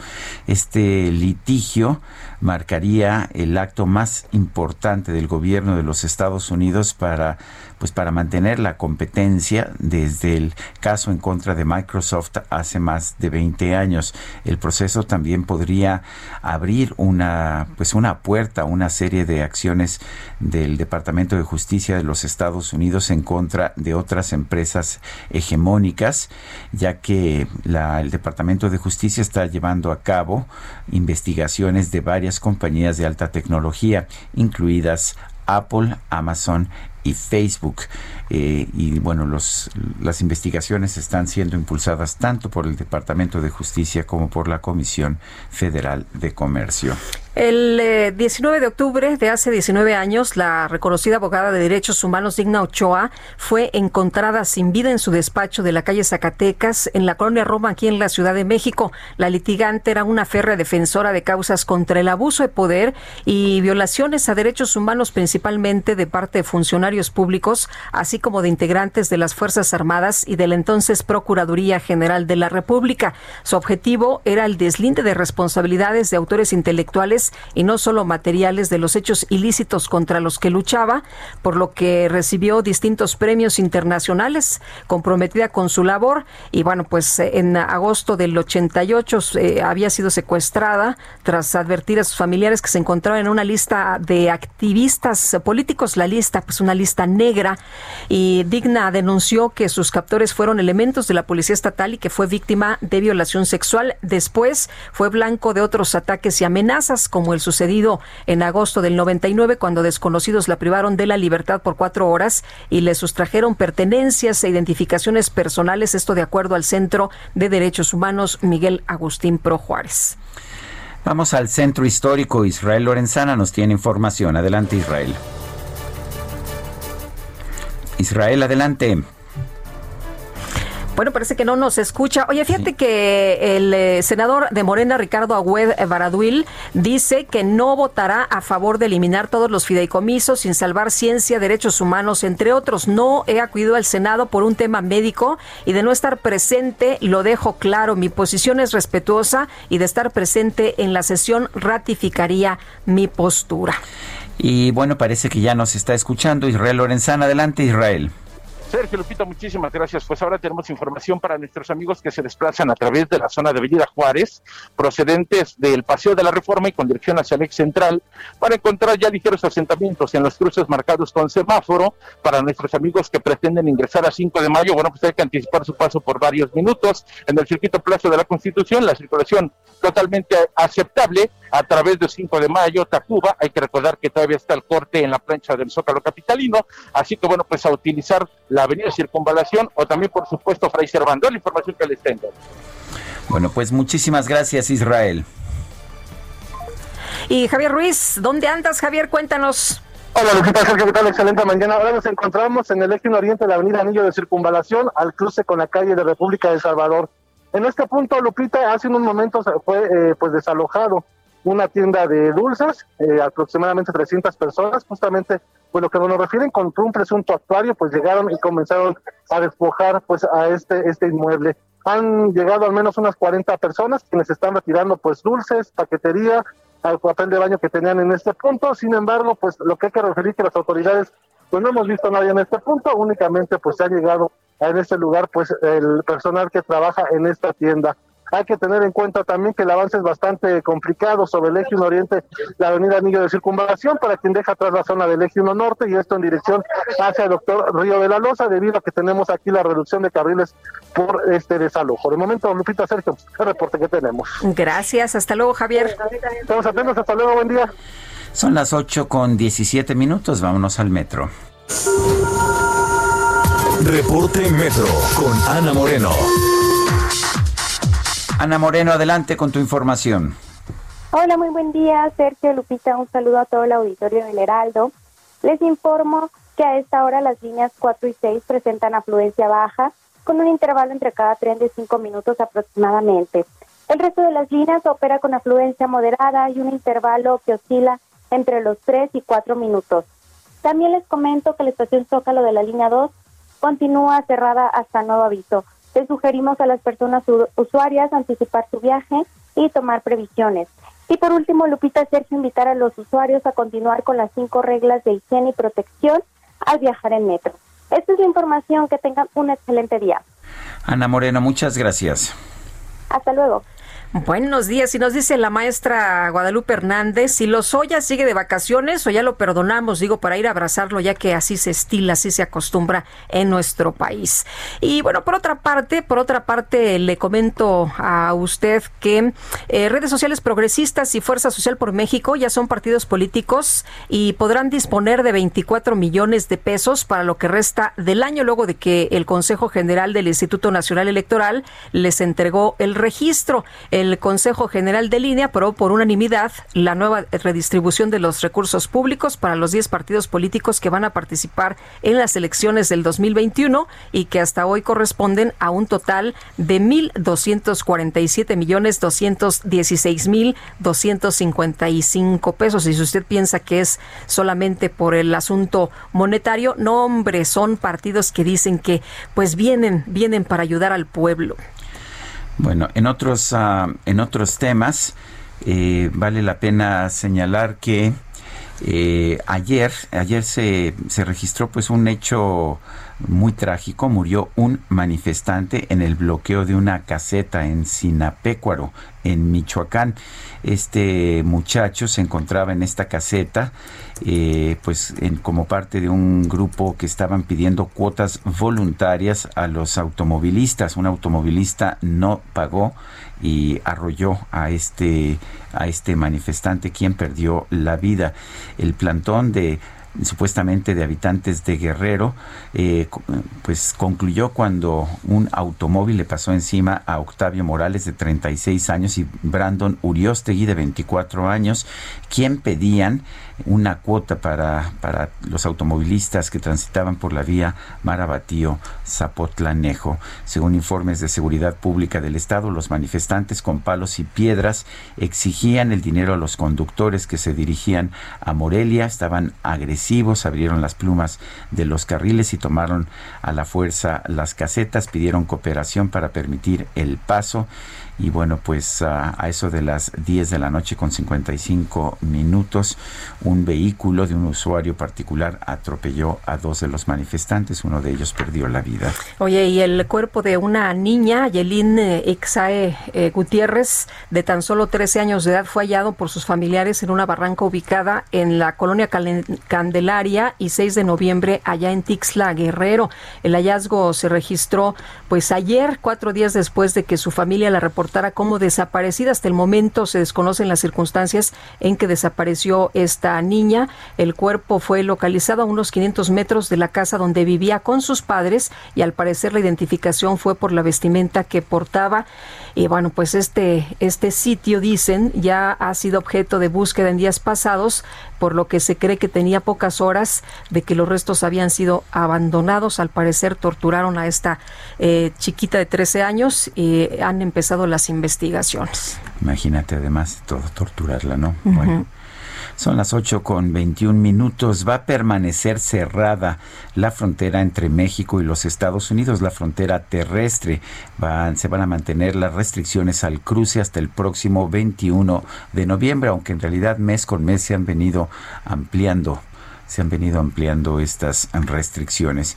Edgar Ramírez, agregado del Departamento de Seguridad Nacional de la Embajada de Estados Unidos en México, señaló que debido a los brotes y rebrotes del COVID-19, los gobiernos de los dos países han decidido prorrogar una vez más las restricciones a los cruces fronterizos. Esta frontera terrestre entre México y los Estados Unidos ha estado restringida a cruces esenciales desde el pasado 21 de marzo. Entendemos que esto afecta la vida económica de los pobladores a ambos lados de la frontera, dijo Edgar Ramírez de la Embajada de Estados Unidos. Por esa razón, los tres gobiernos de América del Norte estamos buscando la forma de reducir o eliminar tales restricciones en el futuro, tomando en cuenta el estado de la pandemia y sin poner en riesgo la salud de la región. Ante una pandemia global, dice, no es momento para ir de compras, de paseo o visitar la familia del otro lado de la frontera. Migrar ilegalmente en estos tiempos de, de pandemia y ponerse en manos de traficantes no es una solución, dijo, sino la peor de las decisiones. Bueno, y en información de último momento, el expresidente uruguayo eh, Mújica renunció al Senado y se retira de la política activa, es lo que se ha dado a conocer hace apenas unos momentos. La Comisión de Hacienda de la Cámara de Diputados aprobó en lo general y en lo particular la iniciativa con proyecto de decreto, la iniciativa para el proyecto de decreto de la Ley Federal de Derechos. Nayeli Cortés, adelante, buenos días. Bueno, buenos días, Sergio Lupita. Y no solo la Comisión de Hacienda, eh, también el Pleno de la Cámara de Diputados aprobó en lo general esta ley de derechos que está contemplando algunos, algunas actualizaciones a cuotas. Por ejemplo, hay una actualización de cuota que impactaría a la telefonía móvil, específicamente a la red 5G, al desarrollo de este tipo de red en el país. También contempla un aumento de 30% en el precio de la expedición de pasaportes de emergencia, así como aumentos o actualizaciones, como le dicen los diputados, en algunos temas que tienen que ver con eh, las aduanas. También hay otro tema importante que para la oposición va a desincentivar la llegada de visitantes extranjeros a México y es que quienes lleguen, los turistas extranjeros, tendrán que pagar un visado si es que visitan el país por menos de siete días, algo que hasta ahora pues no ocurría. Esta ley de derechos, igual que la ley de disciplina financiera, fueron aprobadas ayer por el Pleno de la Cámara de Diputados en lo general y bueno, en el caso de la ley de derechos se espera que hoy empiece a discutirse los artículos reservados, igual que la miscelánea fiscal y la ley de ingresos. Hoy es la fecha límite para que la Cámara de Diputados apruebe todo este paquete en materia de ingresos para mandarlo al Senado y pues que se concluya el trámite legislativo, Sergio y Lupita. Bueno, pues muchas gracias, Nayeli. Buenos días. Son las 8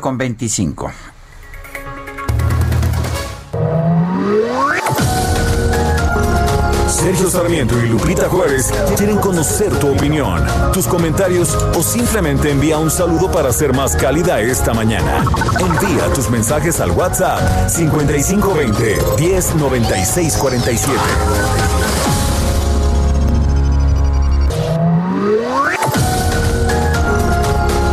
Continuamos con Sergio Sarmiento y Lupita Juárez por El Heraldo Radio.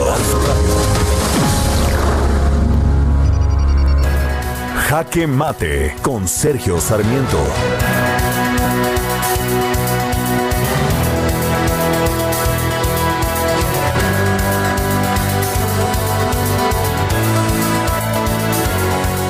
Nadie objeta la lucha contra la corrupción, pero tenemos que tener mucho cuidado para no utilizar el fantasma de la corrupción para tomar medidas que simplemente no funcionan si hay, si hay fraudes, si hay actos de corrupción en los fideicomisos, estos fraudes y actos de corrupción deben castigarse y pueden castigarse. De hecho, lo que tendríamos que estar haciendo es investigar y señalar exactamente cuáles son los fraudes que se han cometido en los fideicomisos. Pero desaparecer los fideicomisos nada más porque supuestamente ha habido algunos fraudes en los fideicomisos no tiene ningún sentido. Es como si quisiéramos desaparecer el ejército porque el general secretario de la anterior administración, el general Salvador Cienfuegos, pues aparentemente cometió delitos y fue cómplice de una red de narcotraficantes. Si esto es cierto, entonces el general debe ser castigado, pero no se debe desaparecer al ejército como consecuencia de esta situación.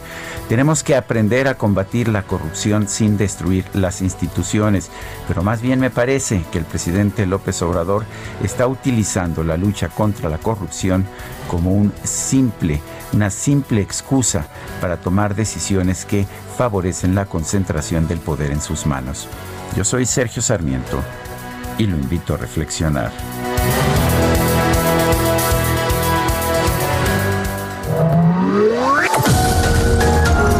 Para Sergio Sarmiento tu opinión es importante.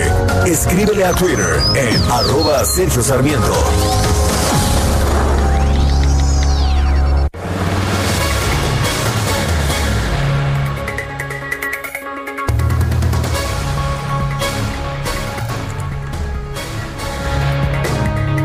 Y continuamos, continuamos con la información. Vamos con Gerardo Suárez, nos tiene información. Adelante, Gerardo. Muy buenos días, Sergio y Lupita. Pese a, sus diferencias, el presidente Andrés Manuel López Obrador y Cuauhtémoc Cárdenas coincidieron en el homenaje luctuoso al padre de este último, el expresidente Lázaro Cárdenas del Río. En el Monumento a la Revolución, Cuauhtémoc Cárdenas dijo que su padre luchó por el rescate de la soberanía nacional, la igualdad y el fin a la explotación de las personas, principios que deben retomarse en la actualidad. Y hacia el final de su discurso, el fundador del PRD resaltó que el general Cárdenas también fue respetuoso de la oposición y respondió a estos grupos con su labor política y una conducta cívica. Cárdenas Solórzano añadió que el expresidente sabía quiénes movían a las oposiciones en los años posteriores a la revolución, pero optó por respetarlos por más tronantes y agresivos que fueran, pues solo ejercían su derecho a la disidencia. Así lo dijo el también ex candidato presidencial en tres ocasiones y estas declaraciones surgieron en medio de este escenario de polarización entre los actuales partidos de oposición y el presidente López Obrador. En su discurso, el titular del Ejecutivo Federal dijo que la obra de gobierno realizada por el general Cárdenas dejó una herencia tan sólida que el modelo neoliberal no pudo destruir en las cuatro décadas que permaneció en el poder. El presidente agregó que Cárdenas del Río fue el más importante consumador de la Revolución Mexicana y por eso la actual administración lo asume como un ejemplo a seguir. Finalmente, Cuauhtémoc Cárdenas también se refirió al caso de la detención del exsecretario de la Defensa Nacional, Salvador Cienfuegos, y pidió que se haga justicia con rectitud. Este es mi reporte. Muchas gracias por esta información, Gerardo. Gracias, buen día. Buenos días. Sí, se ha reportado desabasto de la vacuna contra la influenza en diversos estados, entre ellos Morelos. Pero ¿cuál es la disponibilidad en la entidad? Morelos eh, permanecerá, por cierto, también en semáforo amarillo COVID-19 y otros temas de los que vamos a hablar esta mañana con Marco Antonio Cantú Cuevas, secretario de Salud de la entidad. Marco Antonio, gracias por platicar con nosotros. Buenos días. Sí, muy buenos días, Lupita, Sergio. Un saludo a ustedes y a su amable auditorio. Eh, gracias. Marco Antonio, cuéntenos en primer lugar, ¿cómo está la disponibilidad de esta vacuna de influenza? Con todo gusto. Bueno, miren, para empezar, la meta que tenemos sectorial en el Estado, sectorial quiere decir todas las instituciones, tanto federales como estatales, que conforman el sector salud, es decir, Servicio de Salud del Gobierno del Estado de Morelos, el INS, el ICE, y en ocasiones llega a participar la Sedena. En esta ocasión solamente serán estas tres instituciones. Los números para la meta sectorial son de 589.179. Ya al desagregado por institución, para el gobierno del Estado a través de los servicios de salud, son 374.207 las vacunas que estarán aplicando desde este mes de octubre hasta diciembre. El Instituto Mexicano de Seguro Social tiene 174.972 como meta y el ISTE 40.000. De todo esto, eh, nosotros estamos aplicando ya hasta este momento un 25%, que es la capacidad que ha llegado, el abasto que ha llegado hasta este momento, se repartirá en tres periodos diferentes recordando que toda la vacuna nos llega a través de la Secretaría de Salud Federal por el gobierno de México. La vacuna no se adquiere en los estados, llega directamente de la federación. Y hasta este momento lo que hemos recibido de la, la primera de tres eh, abasto es de 25.5%. Esos son los números que tenemos hasta este momento. Pero, ¿qué significa esto, doctor? Que eh, si una persona va y, y, quiere ponerse la vacuna contra la influenza, ¿no la va a conseguir o sí? No, al contrario, sí la consigue. Empezando por la población vulnerable, que son los prioritarios. La población vulnerable son los niños, las mujeres embarazadas, las personas de más de 60 años de edad. Y tenemos vacuna disponible en todas las unidades médicas. Son 204 centros de salud los que tenemos en el estado y tenemos 10 hospitales. Pero está aplicando en los centros de salud. Tenemos vacuna suficiente en este momento. O sea, no tiene que llegar la vacuna para aplicarse en un solo día ni en una sola semana. Se va distribuyendo a lo largo de toda la temporada invernal primero vacunando a la población vulnerable, que también incluyó en este caso al personal de salud que pues está trabajando con la pandemia también y tiene que estar protegido contra la influenza. Y al mismo tiempo se va trabajando también aplicando la vacuna al resto de la población. No hay desabasto de vacuna, al contrario, tenemos suficiente y así estaremos el resto del año. La, la meta está calculada precisamente de acuerdo a la población que debe recibir la vacuna. Eh, señor secretario, ¿cuál es la situación de COVID? ¿Están, uh, están ustedes eh, en este momento en, en, qué, en qué semáforo, qué están esperando para, las próximas semanas?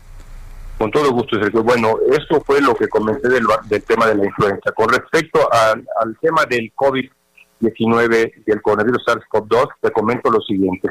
En el estado, hasta este momento, se han estudiado 15.310 personas, de las cuales se han confirmado 6.575. Esto es mediante prueba PCR. Esto con el resto de los indicadores que ha citado también la Secretaría de Salud Federal y que cambia cada 15 días para el color del semáforo epidemiológico, nos coloca en color amarillo aún todavía.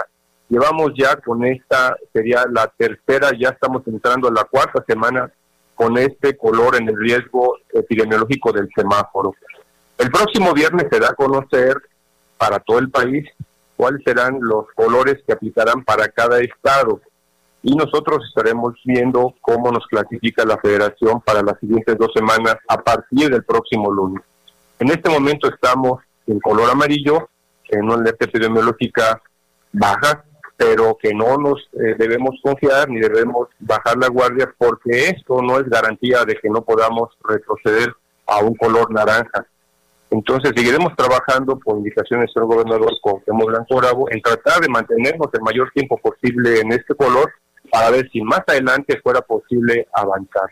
Siempre, repito, existe el riesgo de retroceder de acuerdo a los indicadores que marca el semáforo epidemiológico. Eh, doctor, ¿qué tan eh, fácil ha sido implementar las medidas eh, o las restricciones justamente sobre el tema de COVID-19 en un lugar que es tan turístico, en un lugar donde hay tantos balnearios? Sí, no, no ha sido fácil, no ha sido fácil. Nosotros hemos enfrentado, bueno, una serie de, de situaciones con las cuales la movilidad ha sido un factor determinante. La cercanía con la Ciudad de México, la cercanía con estados como de Puebla, que bien lo comentas, viene todos los fines de semana mucha gente al estado de Morelos, pues a pasar el fin de semana. Hemos tenido que redoblar las medidas con los convoys de la salud, en donde participa la Serena, la Guardia Nacional, los servicios de salud, protección civil, invitando a la población y a los turistas a que usen lo que nosotros aquí en el Estado hemos designado como escudo de la salud y que tiene los siguientes componentes.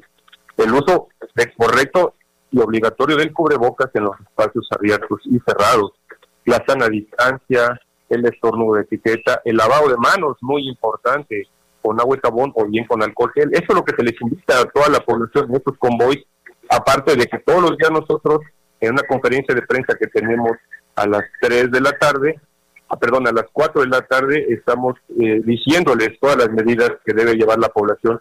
Y la respuesta ha sido satisfactoria sigue, eh, tenemos que seguir trabajando mucho porque de repente sí eh, es una situación que la gente te confía y relaja estas medidas y eso es un riesgo por supuesto porque nos podría llevar a retroceder en el color del semáforo en lugar de avanzar. Bien, pues muchas gracias por conversar con nosotros esta mañana. Buenos días. Al contrario, gracias a ustedes, Sergio Guadalupe, que tengan excelente día. Igualmente.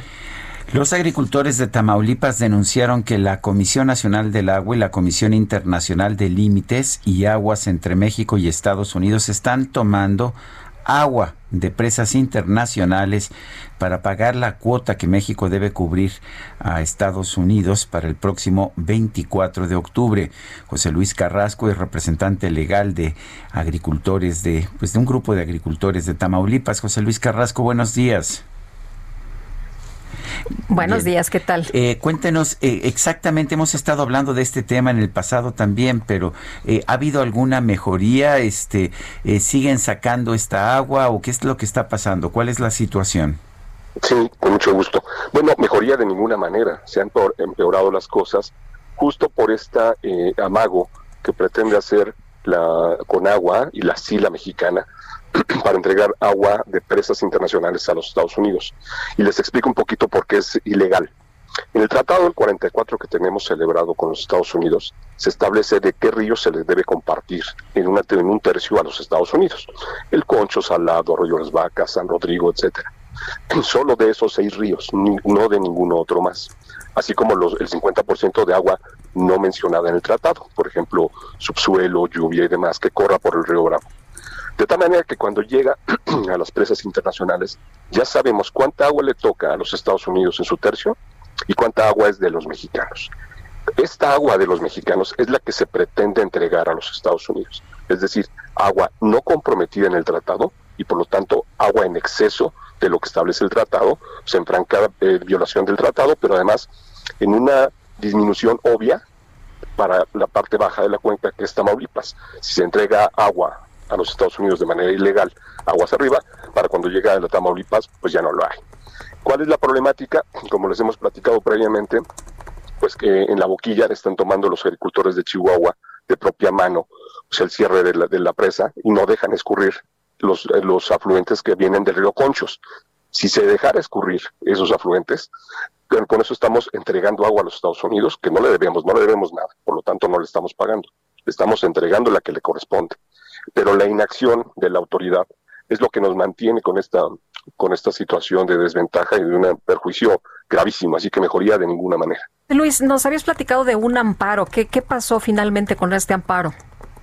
Sigue en curso. El juez eh, determinó postergar la audiencia del incidente de violación de la suspensión que denunciamos para el próximo 26 de octubre. Es decir, nosotros obtuvimos una sentencia eh, de suspensión por la que las autoridades mexicanas no podían entregarle agua a los Estados Unidos de que la, de aquella agua que no estuviera comprometida en el tratado y no podían garantizarle a los agricultores de Chihuahua su 100% si no existe un reparto equitativo y un estudio previo. Sin embargo, la autoridad ya le entregó agua a los Estados Unidos, lo continúa haciendo en exceso de lo que establece el tratado y ya le garantizó y le sigue garantizando a Chihuahua su 100% de volúmenes de agua el, estudio y balance hidráulico no se ha hecho para, para determinarlo. De tal manera que esta violación fue denunciada ante el juez, decidió postergarlo a esa fecha para darle garantía de audiencia a las autoridades y se defiendan. Y una vez que suceda esta audiencia, pues determinará, según yo entiendo, porque está aprobado en autos, que violaron la suspensión y lo que sigue es abrir una carpeta de investigación en contra de los funcionarios, incluyendo la, la doctora Blanca Jiménez, pues para castigarla entre seis y nueve años de cárcel. Bueno, pero se ha vuelto común en estos tiempos que funcionarios del gobierno violen actos judiciales porque ellos plantean que lo importante es la justicia y no la ley. ¿Qué opina usted? Totalmente en desacuerdo. Si no nos, regimos bajo el marco de la ley, verdaderamente estamos violándola y eso no podemos permitirlo. Lo único que nos, nos permite permanecer en una sociedad eh, acorde a, lo, a lo que estamos diseñando para los mexicanos es ceñirnos al texto expreso de la ley. Si se hacen eh, modificaciones, pues desde luego entonces habrá una, cuestión que no permita la, gobernabilidad en el país. Y en estos momentos, entonces, la mayor preocupación es que se detenga el agua y que ya para los agricultores de Tamaulipas no habrá agua en los próximos meses. En los próximos años. De hecho, si, si la autoridad permite que las personas físicas de Chihuahua, que se creen dueños del agua, auspiciados por su gobernador, impidan que, que corra el agua, pues desde luego lo que está pasando es que está destinado a perderse en más de 200 mil hectáreas en Tamaulipas y con la afectación de las 60 mil familias que viven de ello en Tamaulipas y es el segundo generador de la economía del estado de Tamaulipas. Pues qué pasará después que los que la tierra no tendrá sus nutrientes, por lo tanto será una tierra infértil y pues la gente que vive de esto pues seguramente podrá voltear y enrolarse a las filas del narcotráfico. Eso es la gran eh, consecuencia social que no se está dimensionando, dimensionando en este momento. Muy bien, José Luis, muchas gracias por platicar con nosotros. Buen día. Igualmente, muchas gracias. La jefa de gobierno de la Ciudad de México, Claudia Sheinbaum, dijo que se van a retomar los operativos contra la venta ilegal de medicamentos en mercados sobre ruedas o en la vía pública. Manuel Durán, cuéntanos adelante. Así es, Sergio Lupita, eh, la jefa de gobierno dice que estos operativos eh, se suspendieron en su momento por la pandemia, pero que serán reactivados en, lo más pronto posible, debido a que han recibido varias quejas tanto ciudadanas como directas también algunos reportajes periodísticos que indican que es muy fácil comprar todo tipo de medicamentos, desde un sal de uvas hasta, eh, hasta medicinas especializadas o incluso para cáncer.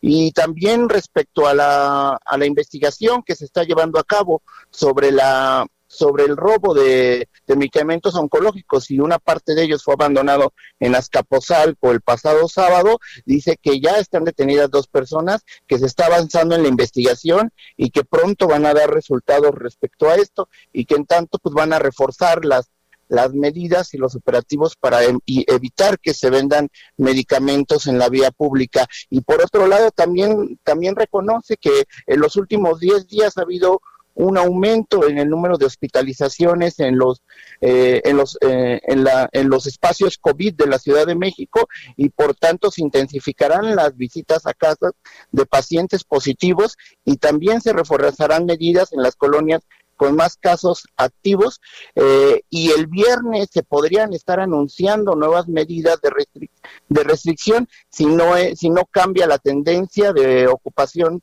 hospitalaria, Sergio. Manuel Durán, muchas gracias. Hasta luego. Bueno, y por unanimidad, la Junta de Coordinación Política del Congreso de la Ciudad de México avaló el acuerdo que permite la contratación formal de los trabajadores de limpieza. Y Jorge Almaquio, nos tienes los detalles, los escuchamos. ¿Qué tal, Lupita Sergio, amigos? Así es, y se trata de la creación de 131 plazas únicas de limpieza y sanidad que eliminan la figura de outsourcing y los integra a todos estos trabajadores a la planta laboral del Poder Legislativo local. La coordinadora de Morena, Marta Ávila, consideró que es un buen comienzo para saldar la deuda social eh, que tienen con ellos, significar y mejorar las condiciones laborales del personal de limpieza que diariamente mantienen en óptimas condiciones cada uno de los espacios del Congreso.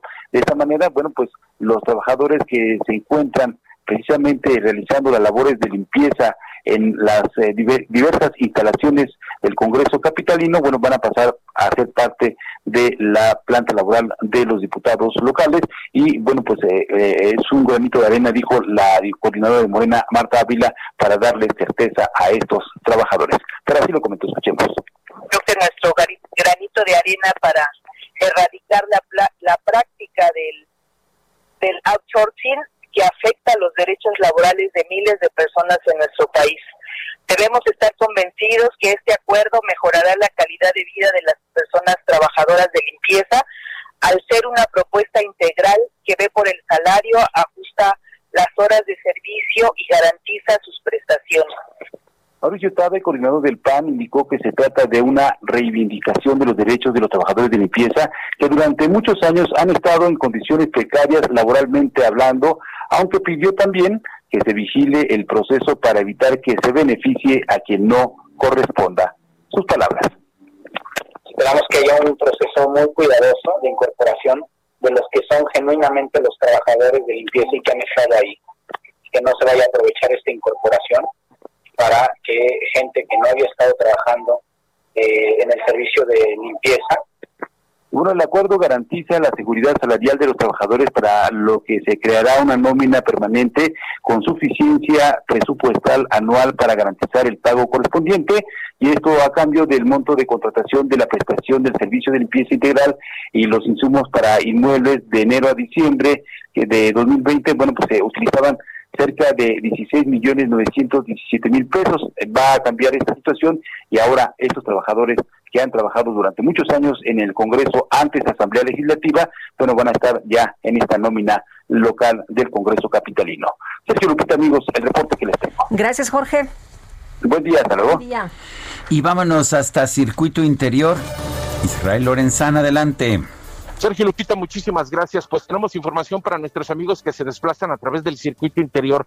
hemos hecho un recorrido desde la zona de la raza y hasta Marina Nacional y hemos encontrado una circulación ya con asentamientos considerables. Es hora pico, así que hay que recomendar a nuestros amigos utilizar el eje 3 norte por lo menos hasta la zona de Mariano Escobedo. El sentido opuesto, la circulación sin ningún problema fluye a buena velocidad.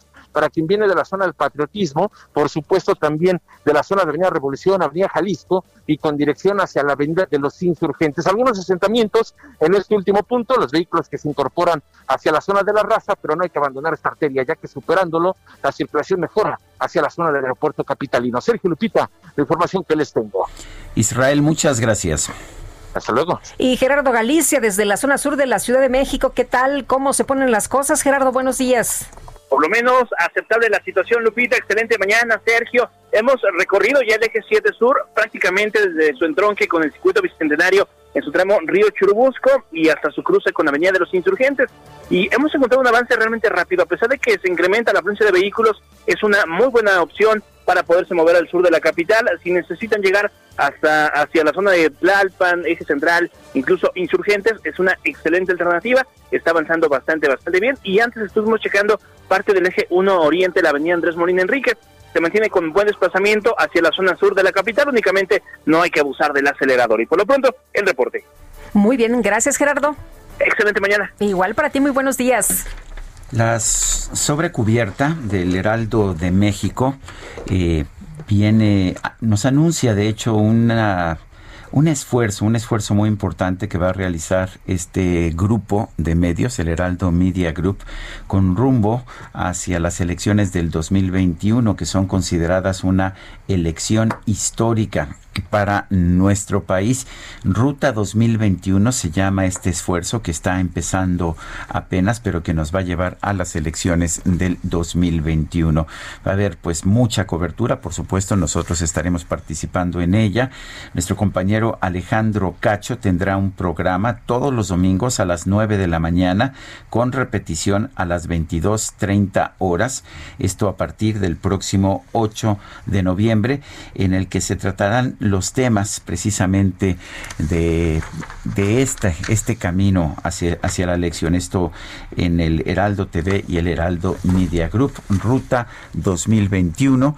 Es un esfuerzo un esfuerzo importante que este grupo de medios eh, electrónicos e impreso va a llevar a cabo y yo creo que es algo en el que nosotros vamos a estar participando también. Guadalupe, tú has sido eh, pues una activa participante en los en, todos los procesos electorales, dos veces moderadora de debates presidenciales, yo una vez moderador de un debate presidencial, pero pues estaremos aportando nuestro granito de arena. Por supuesto, Sergio, y esta sobrecubierta está muy interesante, tiene es casi casi de colección, tiene mucha información para que usted esté al tanto siempre. Son las 8 de la mañana con 54 minutos. Guadalupe Juárez y Sergio Sarmiento estamos en el Heraldo Radio. Come a little closer. I will tell you my happiness. Sergio Sarmiento y Lupita Juárez quieren conocer tu opinión, tus comentarios o simplemente envía un saludo para ser más cálida esta mañana. Envía tus mensajes al WhatsApp 5520 109647.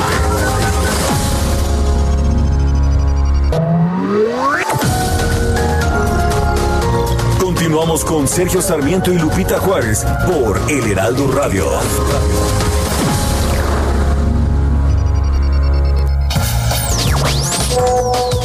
Buenos días, Lupita y Sergio. Reciban un cordial saludo. Mi comentario es Los partidos nuevos que se acaban de crear, esos sí reciben 10 millones de pesos y los científicos que son los que nos ayudan incluso a controlar la pandemia, a ellos se les quitan en conciencia. Gracias.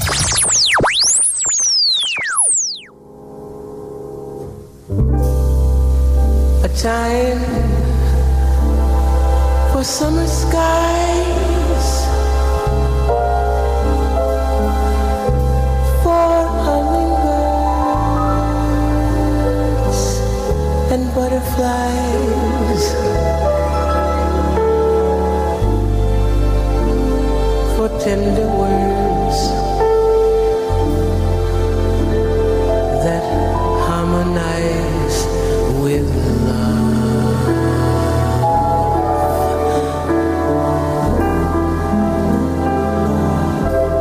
Time for Love, un tiempo para amar.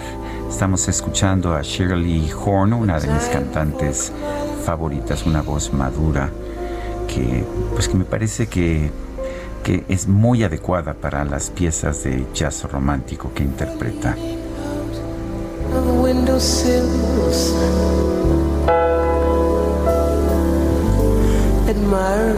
Qué bonito, dan ganas de quedarse ¿Te gustó otro ratito, No la conocías, otro ¿verdad? ratito. no Fíjate es de las que más no. conocidas y yo creo que tiene una voz hermosa. Eh, uno, de, uno de sus discos, eh, uno de sus discos que escuchamos un pedacito hace un rato, el de ay, el de Here's to Life, se ganó un Grammy como el disco de jazz con mejor orquestación. Este, o sea, era realmente hacía cosas muy finas y además ella misma tocaba el piano. Oye, es de, de la música que escuchas y, y te adaptas y te quedas ahí ya. Claro. Tenemos mensajes esta mañana. Amy Shehoa, elecciones Hidalgo, la democracia ha muerto cuando solo se puede elegir entre dos males, PRI guinda o PRI tricolor. Saludos cariñosos.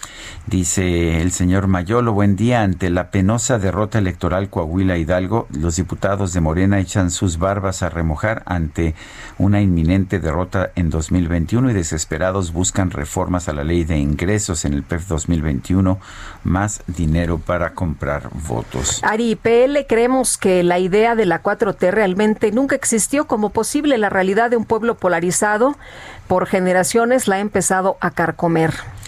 Y dice, dice Lourdes Serrano, buenos días, fideicomisos, adiós al progreso de un país, bienvenida más, pro- po- más pobreza al país. Tienen razón en lo que dicen, en lo que dicen, tú sí que golpeas al caído.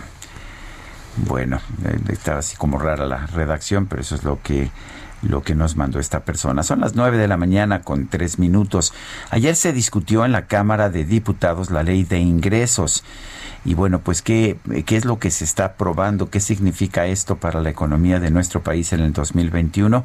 Pedro Tello es analista de temas económicos y financieros, lo tenemos en la línea telefónica. Pedro Tello, ¿cómo estás? Buenos días. Sergio, qué gusto saludarte a ti, lo mismo que a Lupita. Muy buenos días a todos. Hola, ¿qué tal? Buenos días. Eh, Pedro, cuéntanos, en primer lugar, eh, nos habían prometido que no iba a haber nuevos impuestos, pero estamos viendo pues algunos aumentos, sobre todo en derechos o la creación de nuevos derechos que son una forma de impuestos. ¿Qué opinas? Bueno, eh, recordemos que en México, lo mismo que en el resto del mundo, los gobiernos siempre, cuando se discute lo que van a obtener por ingresos, particularmente en materia de impuestos, en comparación con aquello que van a ofrecer a la sociedad por la vía del gasto público, siempre ofrecen mayor gasto social o destinar mayores recursos para mejorar la calidad de los servicios públicos que se ofrecen a la sociedad a cambio de mejorar el cobro de los impuestos. No obstante que en, el, en México el presidente de la República ha señalado, Sergio, que no habrá nuevos impuestos ni impuestos que aumenten más allá del crecimiento de la inflación. Lo cierto es que cuando uno ve la ley de derechos, uno se encuentra con algunas sorpresas. Algunos derechos van a tener incrementos por encima de la inflación y aun cuando no afectan a la totalidad de la población, lo que hacen es sembrar esto que me parece a mí que en materia fiscal es muy importante, dudas acerca del cumplimiento de promesas que afectan directamente el bolsillo de los contribuyentes, el poder de compra de las familias y sobre todo la certeza de saber que nuestros impuestos se emplean de la mejor forma posible. Eh, Pedro, ¿qué podemos esperar de este paquete económico para el 2021, toda vez que vemos que el eh, gobierno sigue teniendo como prioridad obras que para el presidente son muy relevantes? Ese es justamente el, yo diría, el núcleo del debate en torno a la propuesta gubernamental del presupuesto de egresos e ingresos correspondientes al 2021. A ver, cuando hay una condición de recesión económica o de caída tan profunda en la actividad económica, organismos como la CEPAL, el Fondo Monetario Internacional, el Banco Mundial, analistas nacionales, intelectuales del país y más allá de nuestras fronteras, han sido muy precisos al señalar que en estas condiciones la austeridad no tiene razón de ser. Pero más aún, no solamente se trata de un problema de austeridad en el ejercicio del gasto público, sino también de evitar que por la vía de mayores impuestos o por la agregación de incrementos a los impuestos vigentes más allá del aumento en los precios, lo que termine por hacerse es minar los ingresos escasos de las empresas, pero también los ingresos de las familias en momentos en los que se, se necesita precisamente que las empresas tengan ingresos para generar riqueza, para generar impuestos, para mantener o incrementar los empleos y justo cuando lo que se requiere por el lado de las familias es que éstas retomen la confianza que les permita comprar bienes y servicios y por esa vía generar el impuesto al valor agregado. En México desafortunadamente lo que está ocurriendo es todo lo contrario. En momentos en los que hace falta administrar de la mejor manera posible el gasto público, el gobierno decide mantener la orientación de los escasos recursos presupuestales a proyectos de inversión gubernamental de dudosa rentabilidad económica, pero también de dudosa rentabilidad social, y en cambio deja a las empresas y a las familias, a la mayoría de ellos, prácticamente a su suerte en una economía que cae y en momentos en los que está haciendo falta eficiencia en el gasto y ser muy cuidadosos con la, las fuentes para obtener los ingresos que permitirán fondear esos recursos de gasto público. Eh, cuéntenos, uh, Pedro, ¿cómo, ¿cómo ve que puedan ser las consecuencias de esta ley de ingresos el año que viene? Eh, eh, partamos de lo siguiente, el gobierno federal está esperando obtener en el 2021 ingresos por un total de 6.3 billones de pesos. De esa cantidad total, el gobierno espera recaudar más de la mitad, es decir, 3.5 billones de pesos a partir del cobro de impuestos, fundamentalmente el impuesto sobre la renta y el impuesto al valor agregado. Muy bien. Si, asumimos que esto va efectivamente a ocurrir así, que más de la mitad de los ingresos gubernamentales dependerán del cobro de impuestos, lo que tendríamos que plantearnos es si efectivamente las empresas estarán en condiciones por la generación de ingresos y de riqueza de pagar esos impuestos y por otro lado si las familias tendrán capacidad para adquirir bienes y servicios y a partir de ello generar el impuesto al valor agregado. Y lo cierto, Sergio Lupita Auditorio, es que para el 2021 el panorama no pinta nada alentador para la mayor parte de las empresas y para la mayor parte de los hogares. Ya se ha dicho que por lo menos en este 2020 van a cerrar definitivamente cerca de 400 mil negocios sus puertas de manera definitiva y ya se ha señalado que el aumento de la pobreza va a generar que entre 8 y 10 millones de mexicanos que hoy no lo están, a partir del año próximo se incorporen a los niveles de pobreza. Y agreguemos además que quienes hoy en día tienen un ingreso o un estatus que los mantiene entre la clase media, para el próximo año, en función de la pérdida del empleo o de sacrificio aparte del ingreso, van a dejar de estar en la clase media. Así que las probabilidades de que se cumpla una recaudación tan robusta en materia de impuestos sobre la renta por empresas y trabajadores y por otro lado por el impuesto al valor agregado en función del consumo de hogares e individuos son cada vez menores, así que no, pinta un buen panorama para negocios, para familias, pero tampoco para las finanzas públicas por cuanto a la recaudación de impuestos se refiere. Pedro Tello, analista de temas económicos y financieros, gracias por hablar con nosotros. Gracias por el favor de la invitación. Buenos días. Hasta luego, muy buenos días. Sí, este año ha estado duro. El que sigue, pues no pinta. Y fíjate, hay información muy ¿eh? Eh, que señalaba ayer el presidente de la Asociación Nacional de Fabricantes de Artículos Escolares y de Oficinas, la ANFAEO, que en lo que van del año han cerrado 20 mil papelerías pues ante la falta de clases presenciales y ante la crisis económica general que estamos viendo, 20 mil papelerías. Oye, y también me estaba diciendo una persona que vende uniformes escolares que para ellos la situación ha estado también muy Pues complicada. Han despedido mucha gente, muchas costureras, en fin. Eh, vámonos hasta Houston con Juan Guevara. ¿Cómo estás, Juan? ¿Qué nos platicas esta mañana? Lupita, muy buenos días. Bueno, déjenme decirles la última información de dos temas. Uno sobre el general Cienfuegos Cepeda y dos sobre las elecciones. Uno, sobre el general eh, eh, Cienfuegos Cepeda, quiero decirles que el día de hoy tiene una audiencia en Corte Federal. La primera audiencia que tuvo fue el viernes desde Los Ángeles, apareciendo en video con su abogado Dwayne Lyons, en donde le preguntaron su identidad para confirmar que esta identidad es la persona o para confirmar que él es la persona que estaban buscando. Hoy tiene esta aparición, la va a hacer desde Los Ángeles en una eh, celda con su abogado, en donde se le acusa en el en Corte Federal de Nueva York de varios cargos fuertes, que ya los hemos discutido, pero aquí hay cosas importantes. Uno, la acusación al general Cienfuegos se hizo en, la- en agosto 14 del 2019 y se mantuvo en secreto eh, eh, por autoridades estadounidenses. En México no sabía nada de esto. Los, eh, los abogados federales, lo- la, la Fuerza del Orden Federal, le pidió al, a, los- a la Corte Federal de los Estados Unidos que le negaran cualquier tipo de fianza porque sabían que se podía fugar en el caso de que eh, fuera un asunto que se supiera o que el cartel H2 lo defendiera junto con el ejército mexicano.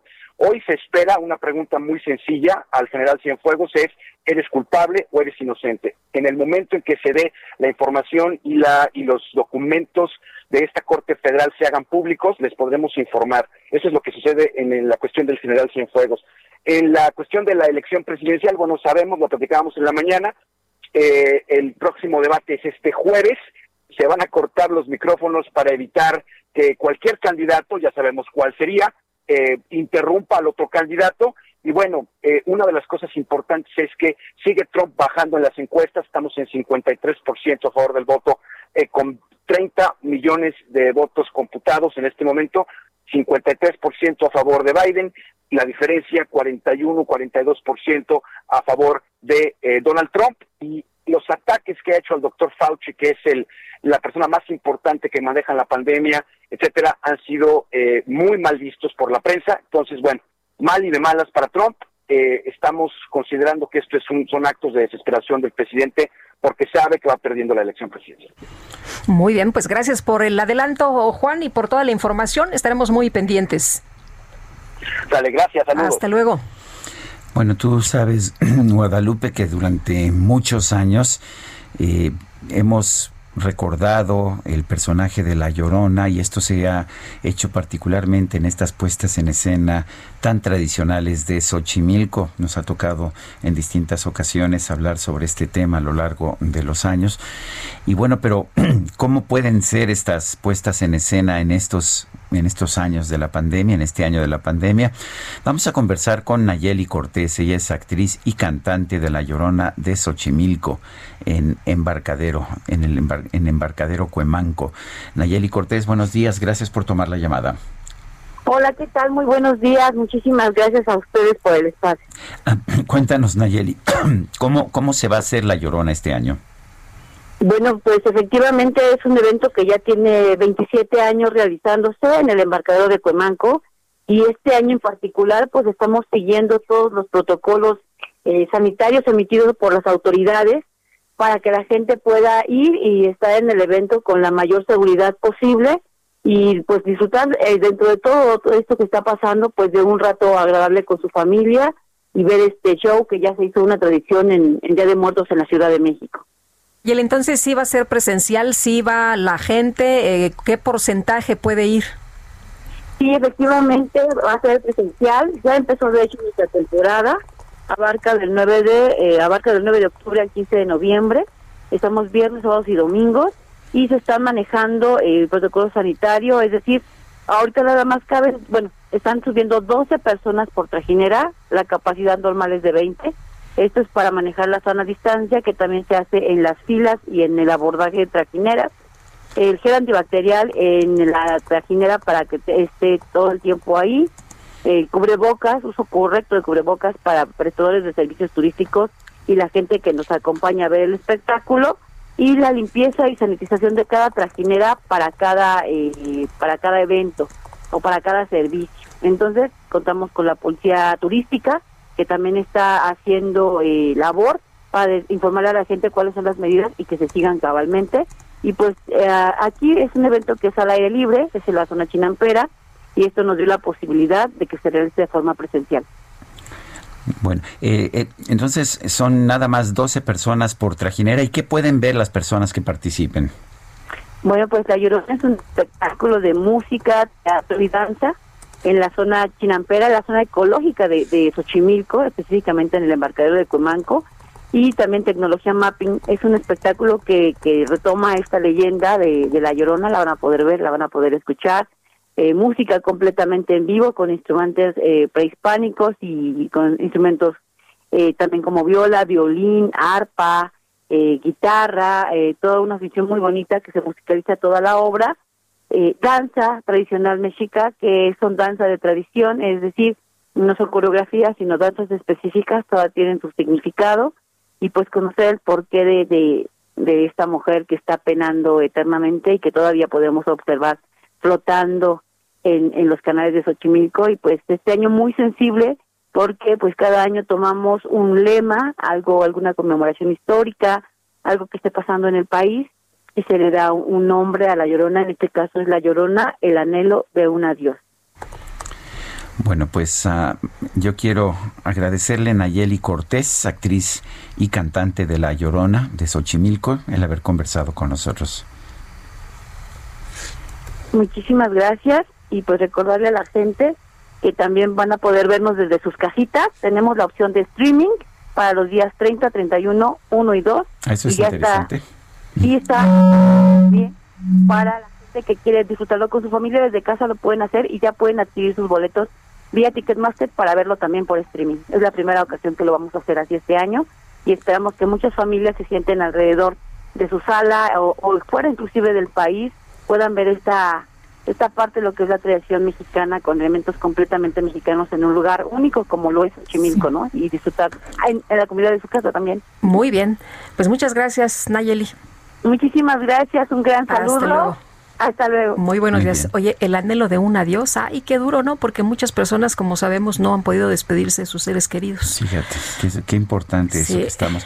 Este Día de Muertos nos estamos acercando a las a los festejos de Día de Muertos que son tan importantes para nuestro país, tan arraigados en nuestra cultura y no me refiero a, a los desfiles eh, carnavalescos tomados, copiados de películas eh, británicas, no, no me refiero a todo, todo esto festejo que, que hemos tenido del Día de Muertos, qué importante es y cómo, cómo van a ser más dolorosos este año. Sin duda, Sergio. Más de 80 mil muertos por COVID en nuestro país. Bueno, vamos con Mayeli Mariscal. El gobernador de Jalisco, Enrique Alfaro, anunció una inversión millonaria que va a ayudar a que los colegios privados sobrevivan esta pandemia. Mayeli, cuéntanos.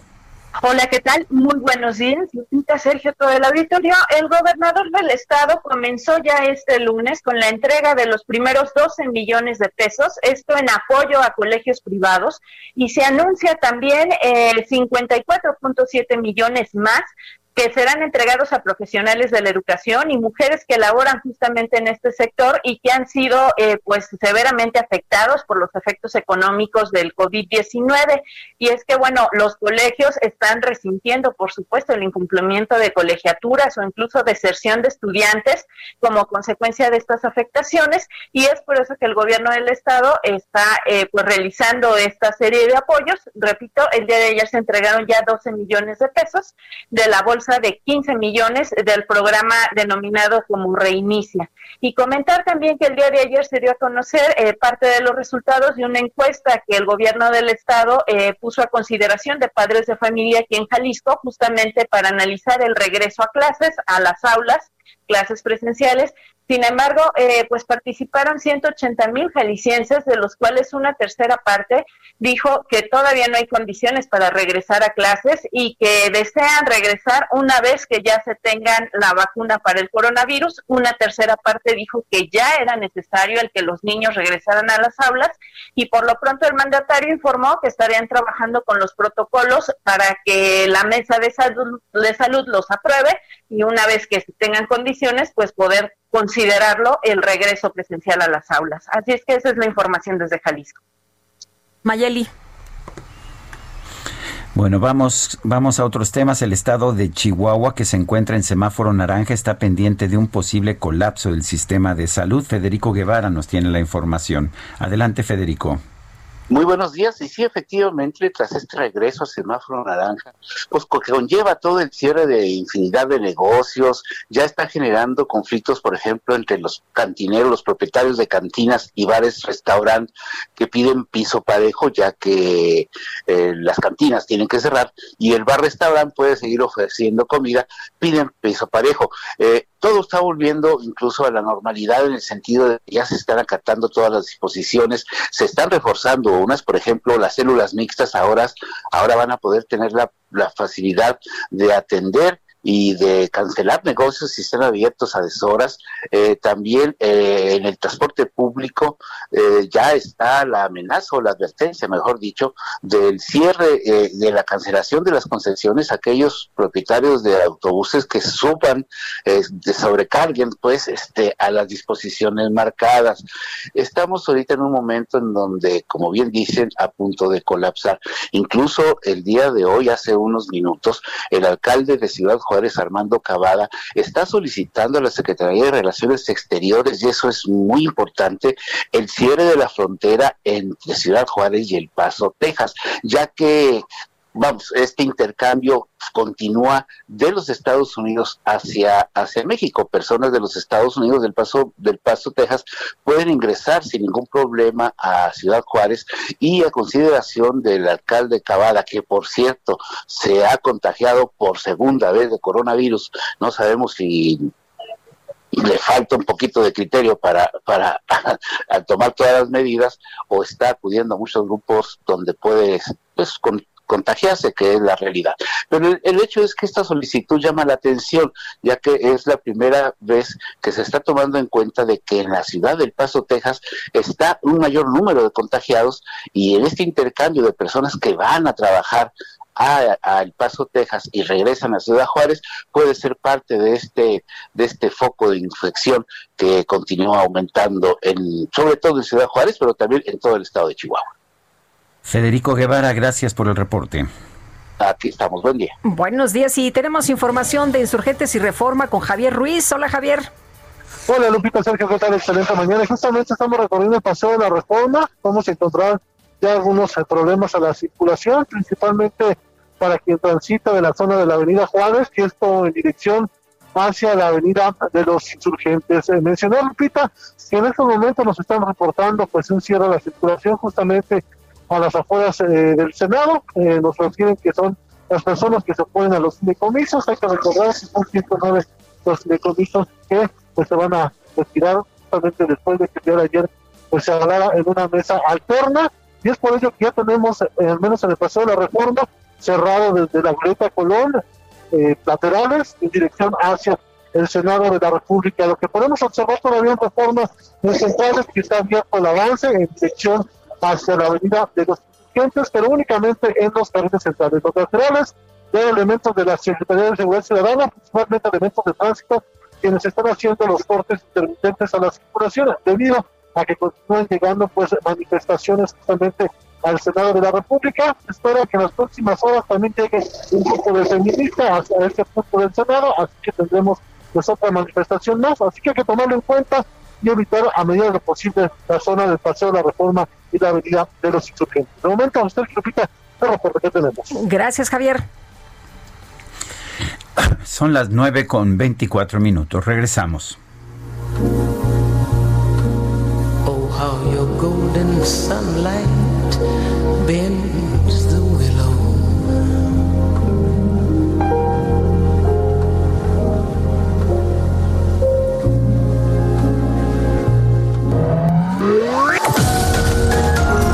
Sergio Sarmiento y Lupita Juárez quieren conocer tu opinión, tus comentarios o simplemente envía un saludo para ser más cálida esta mañana.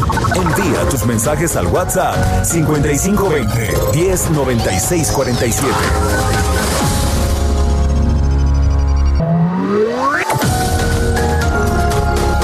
Continuamos con Sergio Sarmiento y Lupita Juárez por El Heraldo Radio.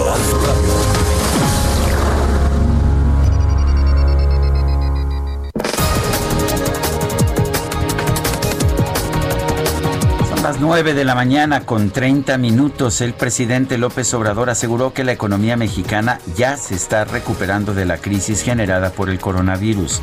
Estimó que para el próximo mes de marzo se va a alcanzar el nivel de empleo que había antes de la pandemia.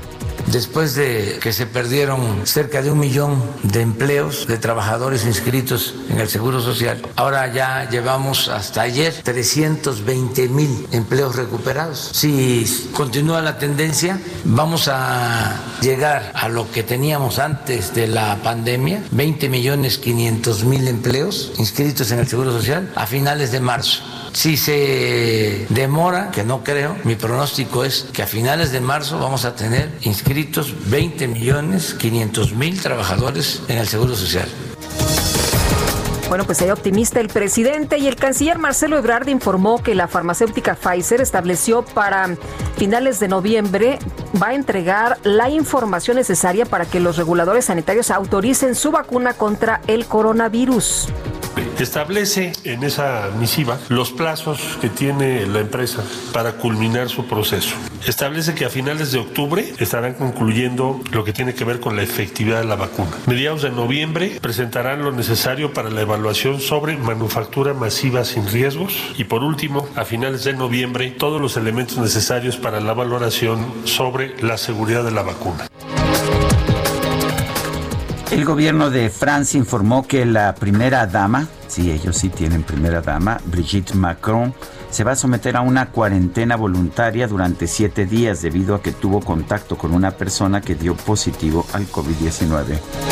Y a través de Twitter, el presidente de la Junta de Coordinación Política del Senado, Ricardo Monreal, informó que por segundo día los manifestantes que se oponen a la extensión de fideicomisos impidieron la entrada de los legisladores al recinto.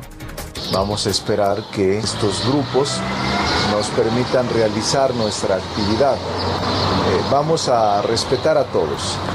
Yo lo que he señalado, que no vamos a generar ninguna provocación, no vamos a generar ninguna tensión, pero vamos a hacer nuestro trabajo.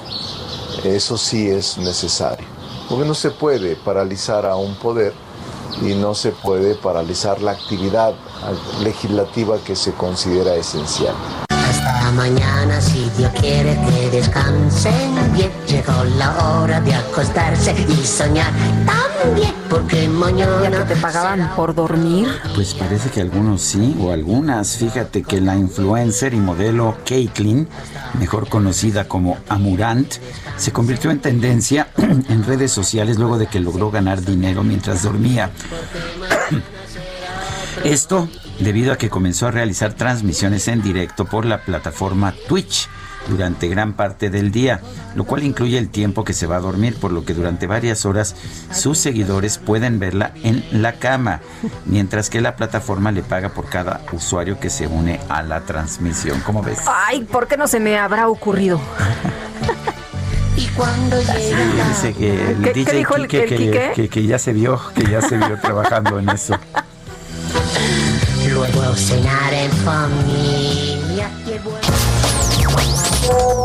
Hola, muy buenos días. Mi nombre es Socorro Rodríguez y para comentarles que finalmente ayer me pude vacunar contra la influenza y bueno, muy contenta. Fui a mi centro de salud más cercano. Eh, llegué temprano y yo creo que el máximo de vacunas que aplicaron fueron unas, a unas 25 personas. Yo fui como la número 12. La música, gracias, extraordinaria. Yo no conocía esta estupenda cantante de jazz. Felicidades por la música. Me puso el martes, pero de buenas. Y felicidades a todo el equipo, Sergio Lupita. Quique, todo el equipo de producción del Heraldo. Gracias, gracias, buen martes, bye.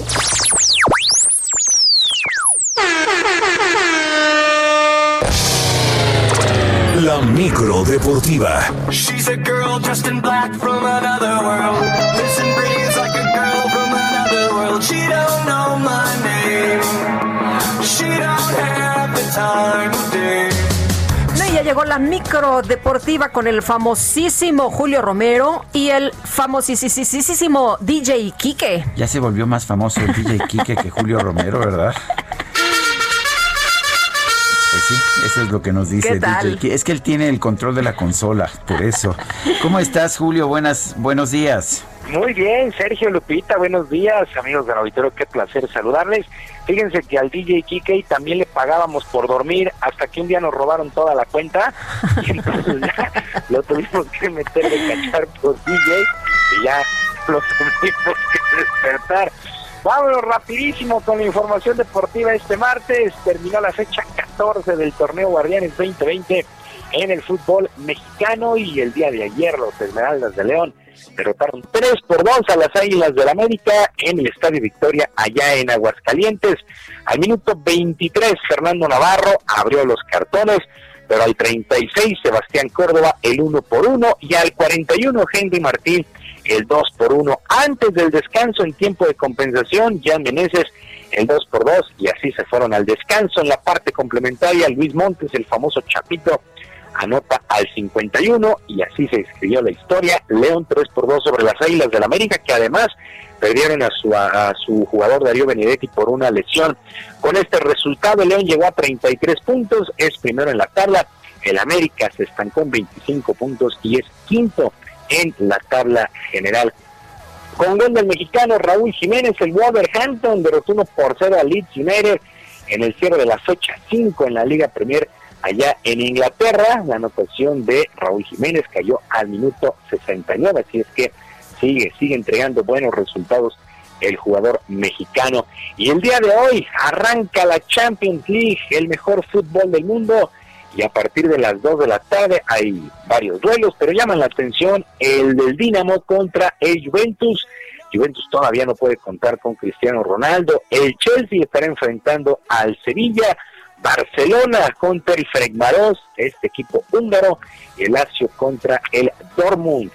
Con la Champions que eh, pues ya había se había jugado en semanas anteriores pues con todos los protocolos pues seguía exactamente igual esta Champions League 2021. Bueno, semana, eh, más bien después de la Champions, el próximo sábado, el próximo sábado, pues platillo de lujo, el clásico del fútbol español con el Real Madrid visitando al Barcelona, pues este es uno de los juegos más seguidos en todo el mundo, pero en especial aquí en nuestro país, uno de los principales mercados que tiene España, como lo señaló Nuño Pérez Pla, quien es encargado de la oficina de la Liga en España en México, y por supuesto está muy emocionado por el clásico el próximo sábado. Escuchamos a Nuño Pérez Pla.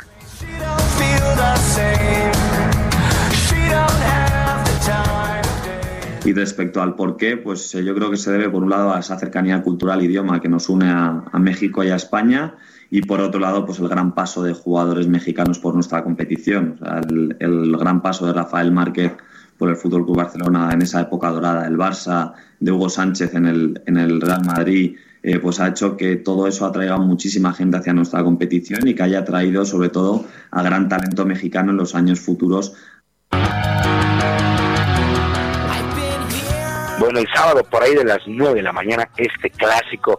Semana 6, cerró la semana 6 en el fútbol americano de la NFL y doble cartelera el día de ayer. Los jefes de Kansas City batallaron al principio, pero lograron imponerse 26 a 17 a los Bills de Buffalo. Pat Mahomes, este mariscal de campo de los jefes, normal, eh, 225 yardas y dos anotaciones.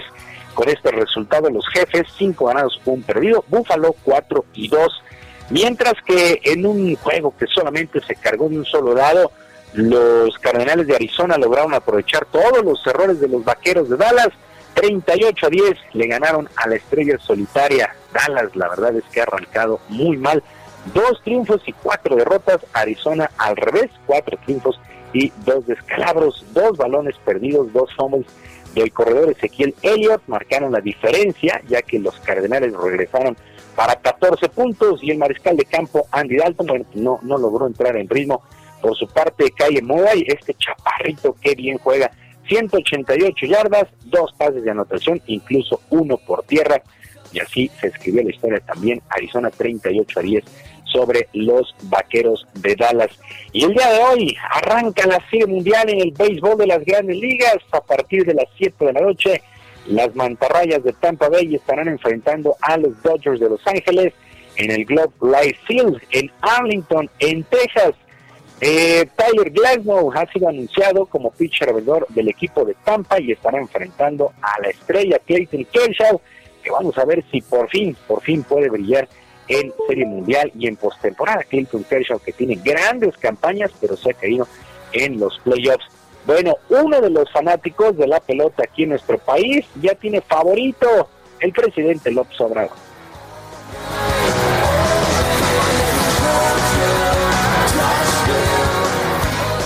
Voy a Doyer para que sea campeón de la Serie Mundial de este 2020.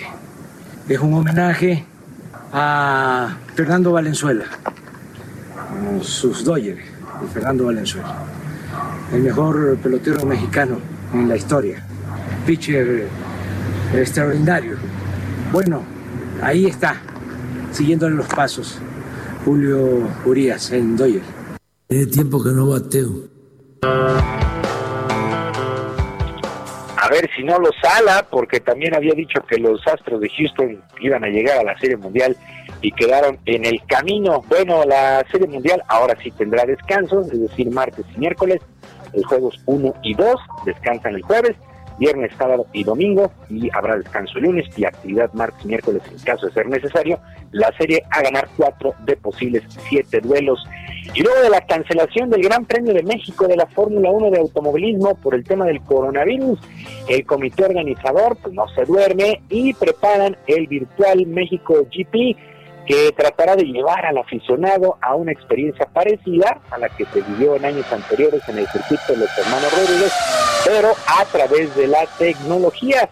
El evento contará con un máximo de 5.000 aficionados que deberán registrarse con anticipación y podrán correr go-kart, revivir buenos momentos de años anteriores, además convivencia con figuras como Joe Ramírez, como Adrián Fernández o el propio Esteban Gutiérrez. Si es que no será lo mismo, pues claro que no, pero pues ya hay un acercamiento a los aficionados a la Fórmula 1 a través de la tecnología. Sergio Lupita, amigos del auditorio, la información deportiva este martes. Recuerde que en Twitter, en J HB, en J Romero HB, ahí podemos platicar, ahí nos puede hacer sus peticiones musicales, ahí podemos hacer prácticamente de todo. J HB en Twitter. Sergio Lupita, es un extraordinario martes y por supuesto, abrazo a. Otro para ti, mi querido Julio, muchas gracias, muy buenos días. Buenos días.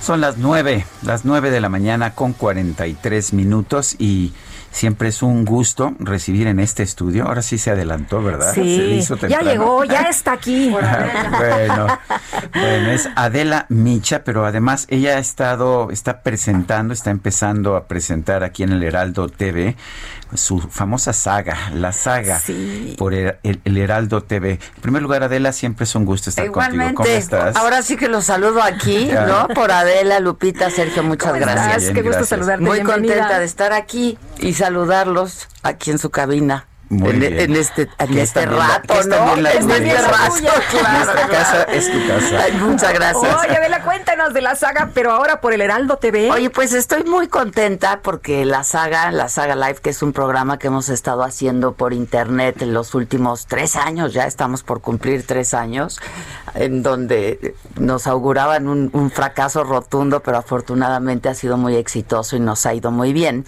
Ha empezado a transmitir, a retransmitir transmitirse, ¿no? Este, por el Heraldo Televisión. Entonces, bueno, pues es una plataforma más para eh, llegar a un mayor público, un mayor número de gente y eso nos tiene muy contentos. Oye, muy la buenos, verdad, a todos. muy buenos invitados, muy buena chorcha. Muy buena Oye, chorcha, sí, ¿no? La verdad es se falta- siente uno, se no han siente ido uno ahí ustedes, ustedes. ¿eh? Tienen que ir, Sergio, tienes que ir a enseñarnos ya. a bailar Ah, salsa. ya, ya- ya me invitaron, ya me invitó Stephanie. Yo sé, yo sé, sí. hemos insistido mucho en ello, tienes que ir, tienen que ir, Lupita. La verdad Con es que es una, es, eso es, es una chorcha. Yo siempre había tenido, eh, pues, la intención de llevar a la pantalla y de compartir con el público, pues, ¿qué pasa cuando se juntan? Pues algunos cuates, algunos amigos o algunos no tan amigos, ¿no? Híjole, Simplemente porque algunas veces no son tan amigos. no son tan amigos, la verdad, ¿no? Pero cuando sientas en una mesa gente que de pronto es hasta antitética, ¿no? Este, no solamente en sus quehaceres, pero también en sus pensamientos, incluso hasta en ideologías. ¿Qué pasa en esa mesa, no? ¿Qué pasa en esa sala? Y es un poco lo que ha ocurrido. De pronto hemos sentado ahí en la mesa, en la sala, gente, pues que no se que no tiene que ver una con la otra pasa cosas, pasan cosas muy sorpresivas y eso el público lo agradece. No hay un guion, no hay un guion, la verdad. Este, y, y luego si alguien cae, pues cae y entra, como cuando alguien llega a tu Sí, casa y sí, pues sí. pásale, ¿no? Pásale. Oye, pero lo que yo veo es que es súper divertido. Es muy divertido. Te diviertes tú, pero lo- los que estamos viendo, no, hombre, la pasamos se ríen, sensacional. qué sí. bueno, yo la verdad lo, lo, lo agradezco y agradezco mucho al público porque pues gracias a ellos es que seguimos ahí, ha sido un esfuerzo de todo un equipo de trabajo que yo digo somos muy pocos pero somos enormes todos, ¿no? Con horas de trabajo, talento, compromiso, porque empezamos siendo esto empezó siendo una aventura, este cuando yo salgo de la televisión, pues digo, ¿qué hago, no? Este, Bueno, nunca has dejado la televisión. Nunca la he dejado, pero Saliste de Televisa. Salí de Televisa, este, y Pero de, había que hacer algo, ¿no? De que salí de Televisa a que me contrataron en el financiero pasaron algún, muy poco tiempo, la verdad, algunos meses, y se me ocurrió hacer esto y dije, pues lo voy a intentar, ¿no? Lo máximo que puede pasar es que no funcione. Este, ya ha funcionado Llevas afortunadamente. tres años ya. Casi tres años, sí. Y ahora estás estrenándote también en aquí en Aquí en son, son retransmisiones, eso me gustaría que le quede claro a la, a la gente, a todos quienes los escuchan, son retransmisiones, es decir, yo hago el programa en vivo por internet, por Facebook y por YouTube en mi canal de la saga, y son programas que eh, a los dos, tres días ya están pasando aquí en el Heraldo Televisión. Son, la verdad es que son atemporales, este, y si hay algo de coyuntura del día lo editamos, ¿no? Este, ya para que pase en la televisión abierta. Entonces, es un entretenimiento, la verdad, es un disfrute. Yo me divierto mucho. He conocido gente muy divertida, muy talentosa desde que incursioné en el, en el medio digital, este, pues ya como pues ya teniendo mi propio canal, etcétera, he conocido gente muy talentosa, muy divertida, me rodeo de gente muy joven y eso pues lo sabemos bien mis contemporáneos, ¿no? Este, pues te inyecta juventud, vitalidad, energía, etcétera, etcétera. Entonces creo que a la gente le ha gustado y entonces, bueno, pues vamos, ahora que, que se está transmitiendo, retransmitiendo por el Heraldo, es en el canal 10 de televisión abierta, 10, 15 de la noche, todos los días, de lunes a viernes. 10, 15 de la noche. 10, 15. Todos los días. De lunes a viernes, sí. Y hay un lo mejor de la semana en fin de semana. Hacemos una edición de lo mejor de la semana en fin de semana. Entonces, bueno, pues yo creo que hoy más que nunca se ¿Y agradece. tú te diviertes? Yo me divierto mucho, mucho. A veces paso aceite, ¿eh? También. bueno. Pues, Igual que los invitados de pronto pasan aceite. ¿Hay alguna anécdota por ahí? ¿Alguna que otra anécdota que pues se han visto ahí en situaciones que no les, no les acomodan, ¿no? Híjole. Es que algunos, este, ninguna cosa les acomoda. Uy, uy. Dijéramos en la saga no hay chile que les acomode. No, no, no, no hay chile Yo que sabía les que acomode. Adela, Adela sí. iba a Ay, yo sí, yo sí lo letras. digo, Sergio, ¿no? Bueno, a ver, a ver si un día nos invita, ¿verdad, Lupita? Y Yo los he invitado. Vamos, vamos. Juntos, vamos. ¿Van juntos? O, o, o este. O- o los crees, separados. Los, sepa- los separo y los junto con otra gente. Bueno, Lo hacemos, bien, ¿no? Muy bien, muy bien. Ahora, siempre les decimos quiénes van a estar, ¿eh? ¿Ah, sí? sí, sí, sí. No, no, no hacemos para que no se trampas. pe- para que no se exacto. peguen de trancazos. Exacto, exacto. O para que se peguen, pero a sabiendas, ¿no? Ya, que No hay celadas, pues, no hay celadas. Bueno, Adela Micha, gracias por No, gracias a ustedes. ver la saga. La saga todos los días, lunes a viernes, 10, 15 de la noche en el Heraldo Televisión. Bueno, ya ni te vayas, ya te vas a... Ya es hora, ¿verdad? Sí, Te quedas casi. en tu casa. Bueno, son las 9 de la mañana con 49 minutos. Y le tenemos un resumen de la información más importante. Esta mañana el presidente López Obrador anunció que por la delicadeza del tema, él será el único vocero, el único portavoz del gobierno federal en el caso del exsecretario de la Defensa Nacional, Salvador Cienfuegos. El subsecretario de Prevención y Promoción de la Salud, Hugo López Gatel, pidió a todos los ciudadanos evitar congregaciones por el Día de Muertos y el Día de la Virgen de Guadalupe, a fin de que no haya contagios por coronavirus. La ciudad de Oaxaca anunció que estará prohibida la instalación de puestos semifijos, estos que tradicionalmente se colocan en inmediaciones del mercado de abastos con motivo del Día de Muertos. Y el gobierno de Rusia anunció que está dispuesto a comprometerse con Estados Unidos a congelar el número de ojivas nucleares en el marco de la prórroga de un año del Tratado de Reducción de Armas Estratégicas. De visita a la panadería de Don Chepito el panadero. Aprendimos cómo se elabora el delicioso pan de muerto. A ver, mira, como cada año muchas personas esperan la llegada del pan de muerto, yo por lo menos sí. Por ello en Atizapán de Zaragoza, en el Estado de México, el restaurante que se llama, escucha Guadalupe, Sí, no sea que no sí, sí. recuerdes el nombre, el pinche elote. Ándale. presentó un nuevo producto, los tradicionales esquites, también conocidos como elote en vaso, pero en su presentación sabor a pan de muerto. Hace unos meses este establecimiento también llamó la atención en redes sociales por sus esquites sabor a chile relleno. Aprendimos cómo se elabora Gastrolab con el chef Israel Arechiga. Ay, hablando de comida, Hablando ya de está comida. el chef esta mañana. Israel, qué gusto saludarte. ¿Cómo te va? Buenos días. Hola, muy buenos días, Lupita, Sergio, todo el auditorio. Pues ya se me antojaron esos esquites que platicaron, ¿eh? Ah, sí. Bueno, a nosotros también, ¿eh? buenísimos.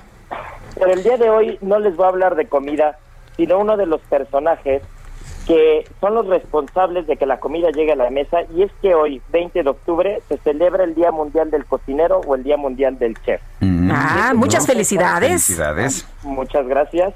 Y esa es una fecha propuesta por la Asociación Mundial Culinaria. Eso se celebra desde, desde el 2004. Y, y como saben que a mí me gusta la historia y todos estos datos, pues nos vamos a remontar primero, muy rápidamente, a los orígenes del cocinero. Y solo para que se den una idea, se tiene asegurado que el primer cocinero en el mundo existió hace 1.9 millones de años y fue el Homo erectus. Y esto fue con el descubrimiento del fuego. Eso fue una de las grandes cosas que hizo que, el ser humano se volviera sedentario y que empezara a cocinar sus alimentos. Esos fueron los primeros cocineros.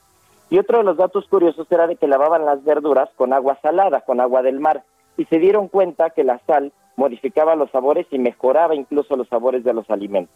Entonces, así es como surge la cocina en un inicio, y bueno, ya eh, eh, yéndonos mucho más adelante, es con los romanos, con el imperio romano, con quien se empiezan a pulir estos banquetes, estas preparaciones, se empiezan a mezclar sabores.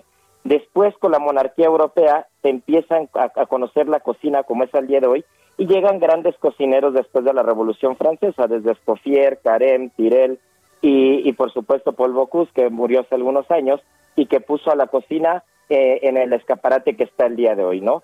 Pero más allá de los grandes cocineros, también felicitar a las grandes cocineras tradicionales mexicanas que han hecho de la cocina mexicana lo que es, que han registrado las recetas, que las han transmitido de, genera- de generación en generación, y a todas las personas que todos los días cocinan en casa, que de verdad hacen que la cocina mexicana sea lo que son, cocineras de todas las cocinas, cocineros de todos los lugares, a todas las mamás, a todas las abuelas, a mi madre en particular, que es una gran cocinera. Así que ya saben, felicidades por este día y muchas, muchas felicidades, sobre todo a todos los profesionales que ahora en la pandemia no han bajado las manos y han mantenido los restaurantes y han mantenido las mesas de todas las casas llenas. Israel Arechiga, muchas gracias por, por esta información y felicidades nuevamente a todos los que hacen posible que tengamos comida. Muchas gracias. Se nos acabó el tiempo, Guadalupe. Pues vámonos entonces, que la pasen todos muy bien, que disfruten este día y mañana nos escuchamos a las 7 en punto. Quédense con Adela Micha. Pues por supuesto, y hasta entonces, hasta mañana, gracias de todo corazón.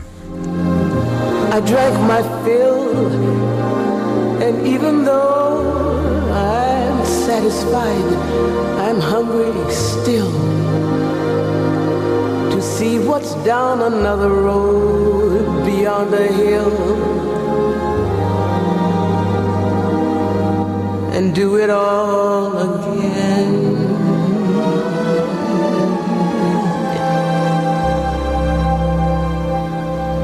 So here's to life. Heraldo Media Group presentó Sergio Sarmiento y Lupita Juárez por El Heraldo Radio.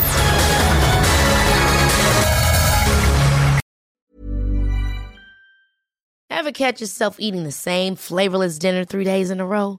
Dreaming of something better? Well, HelloFresh is your guilt-free dream come true, baby. It's me, Kiki Palmer. Let's wake up those taste buds with hot, juicy pecan-crusted chicken or garlic butter shrimp scampi. Mm. Hello Fresh. Stop dreaming of all the delicious possibilities and dig in at HelloFresh.com. Let's get this dinner party started.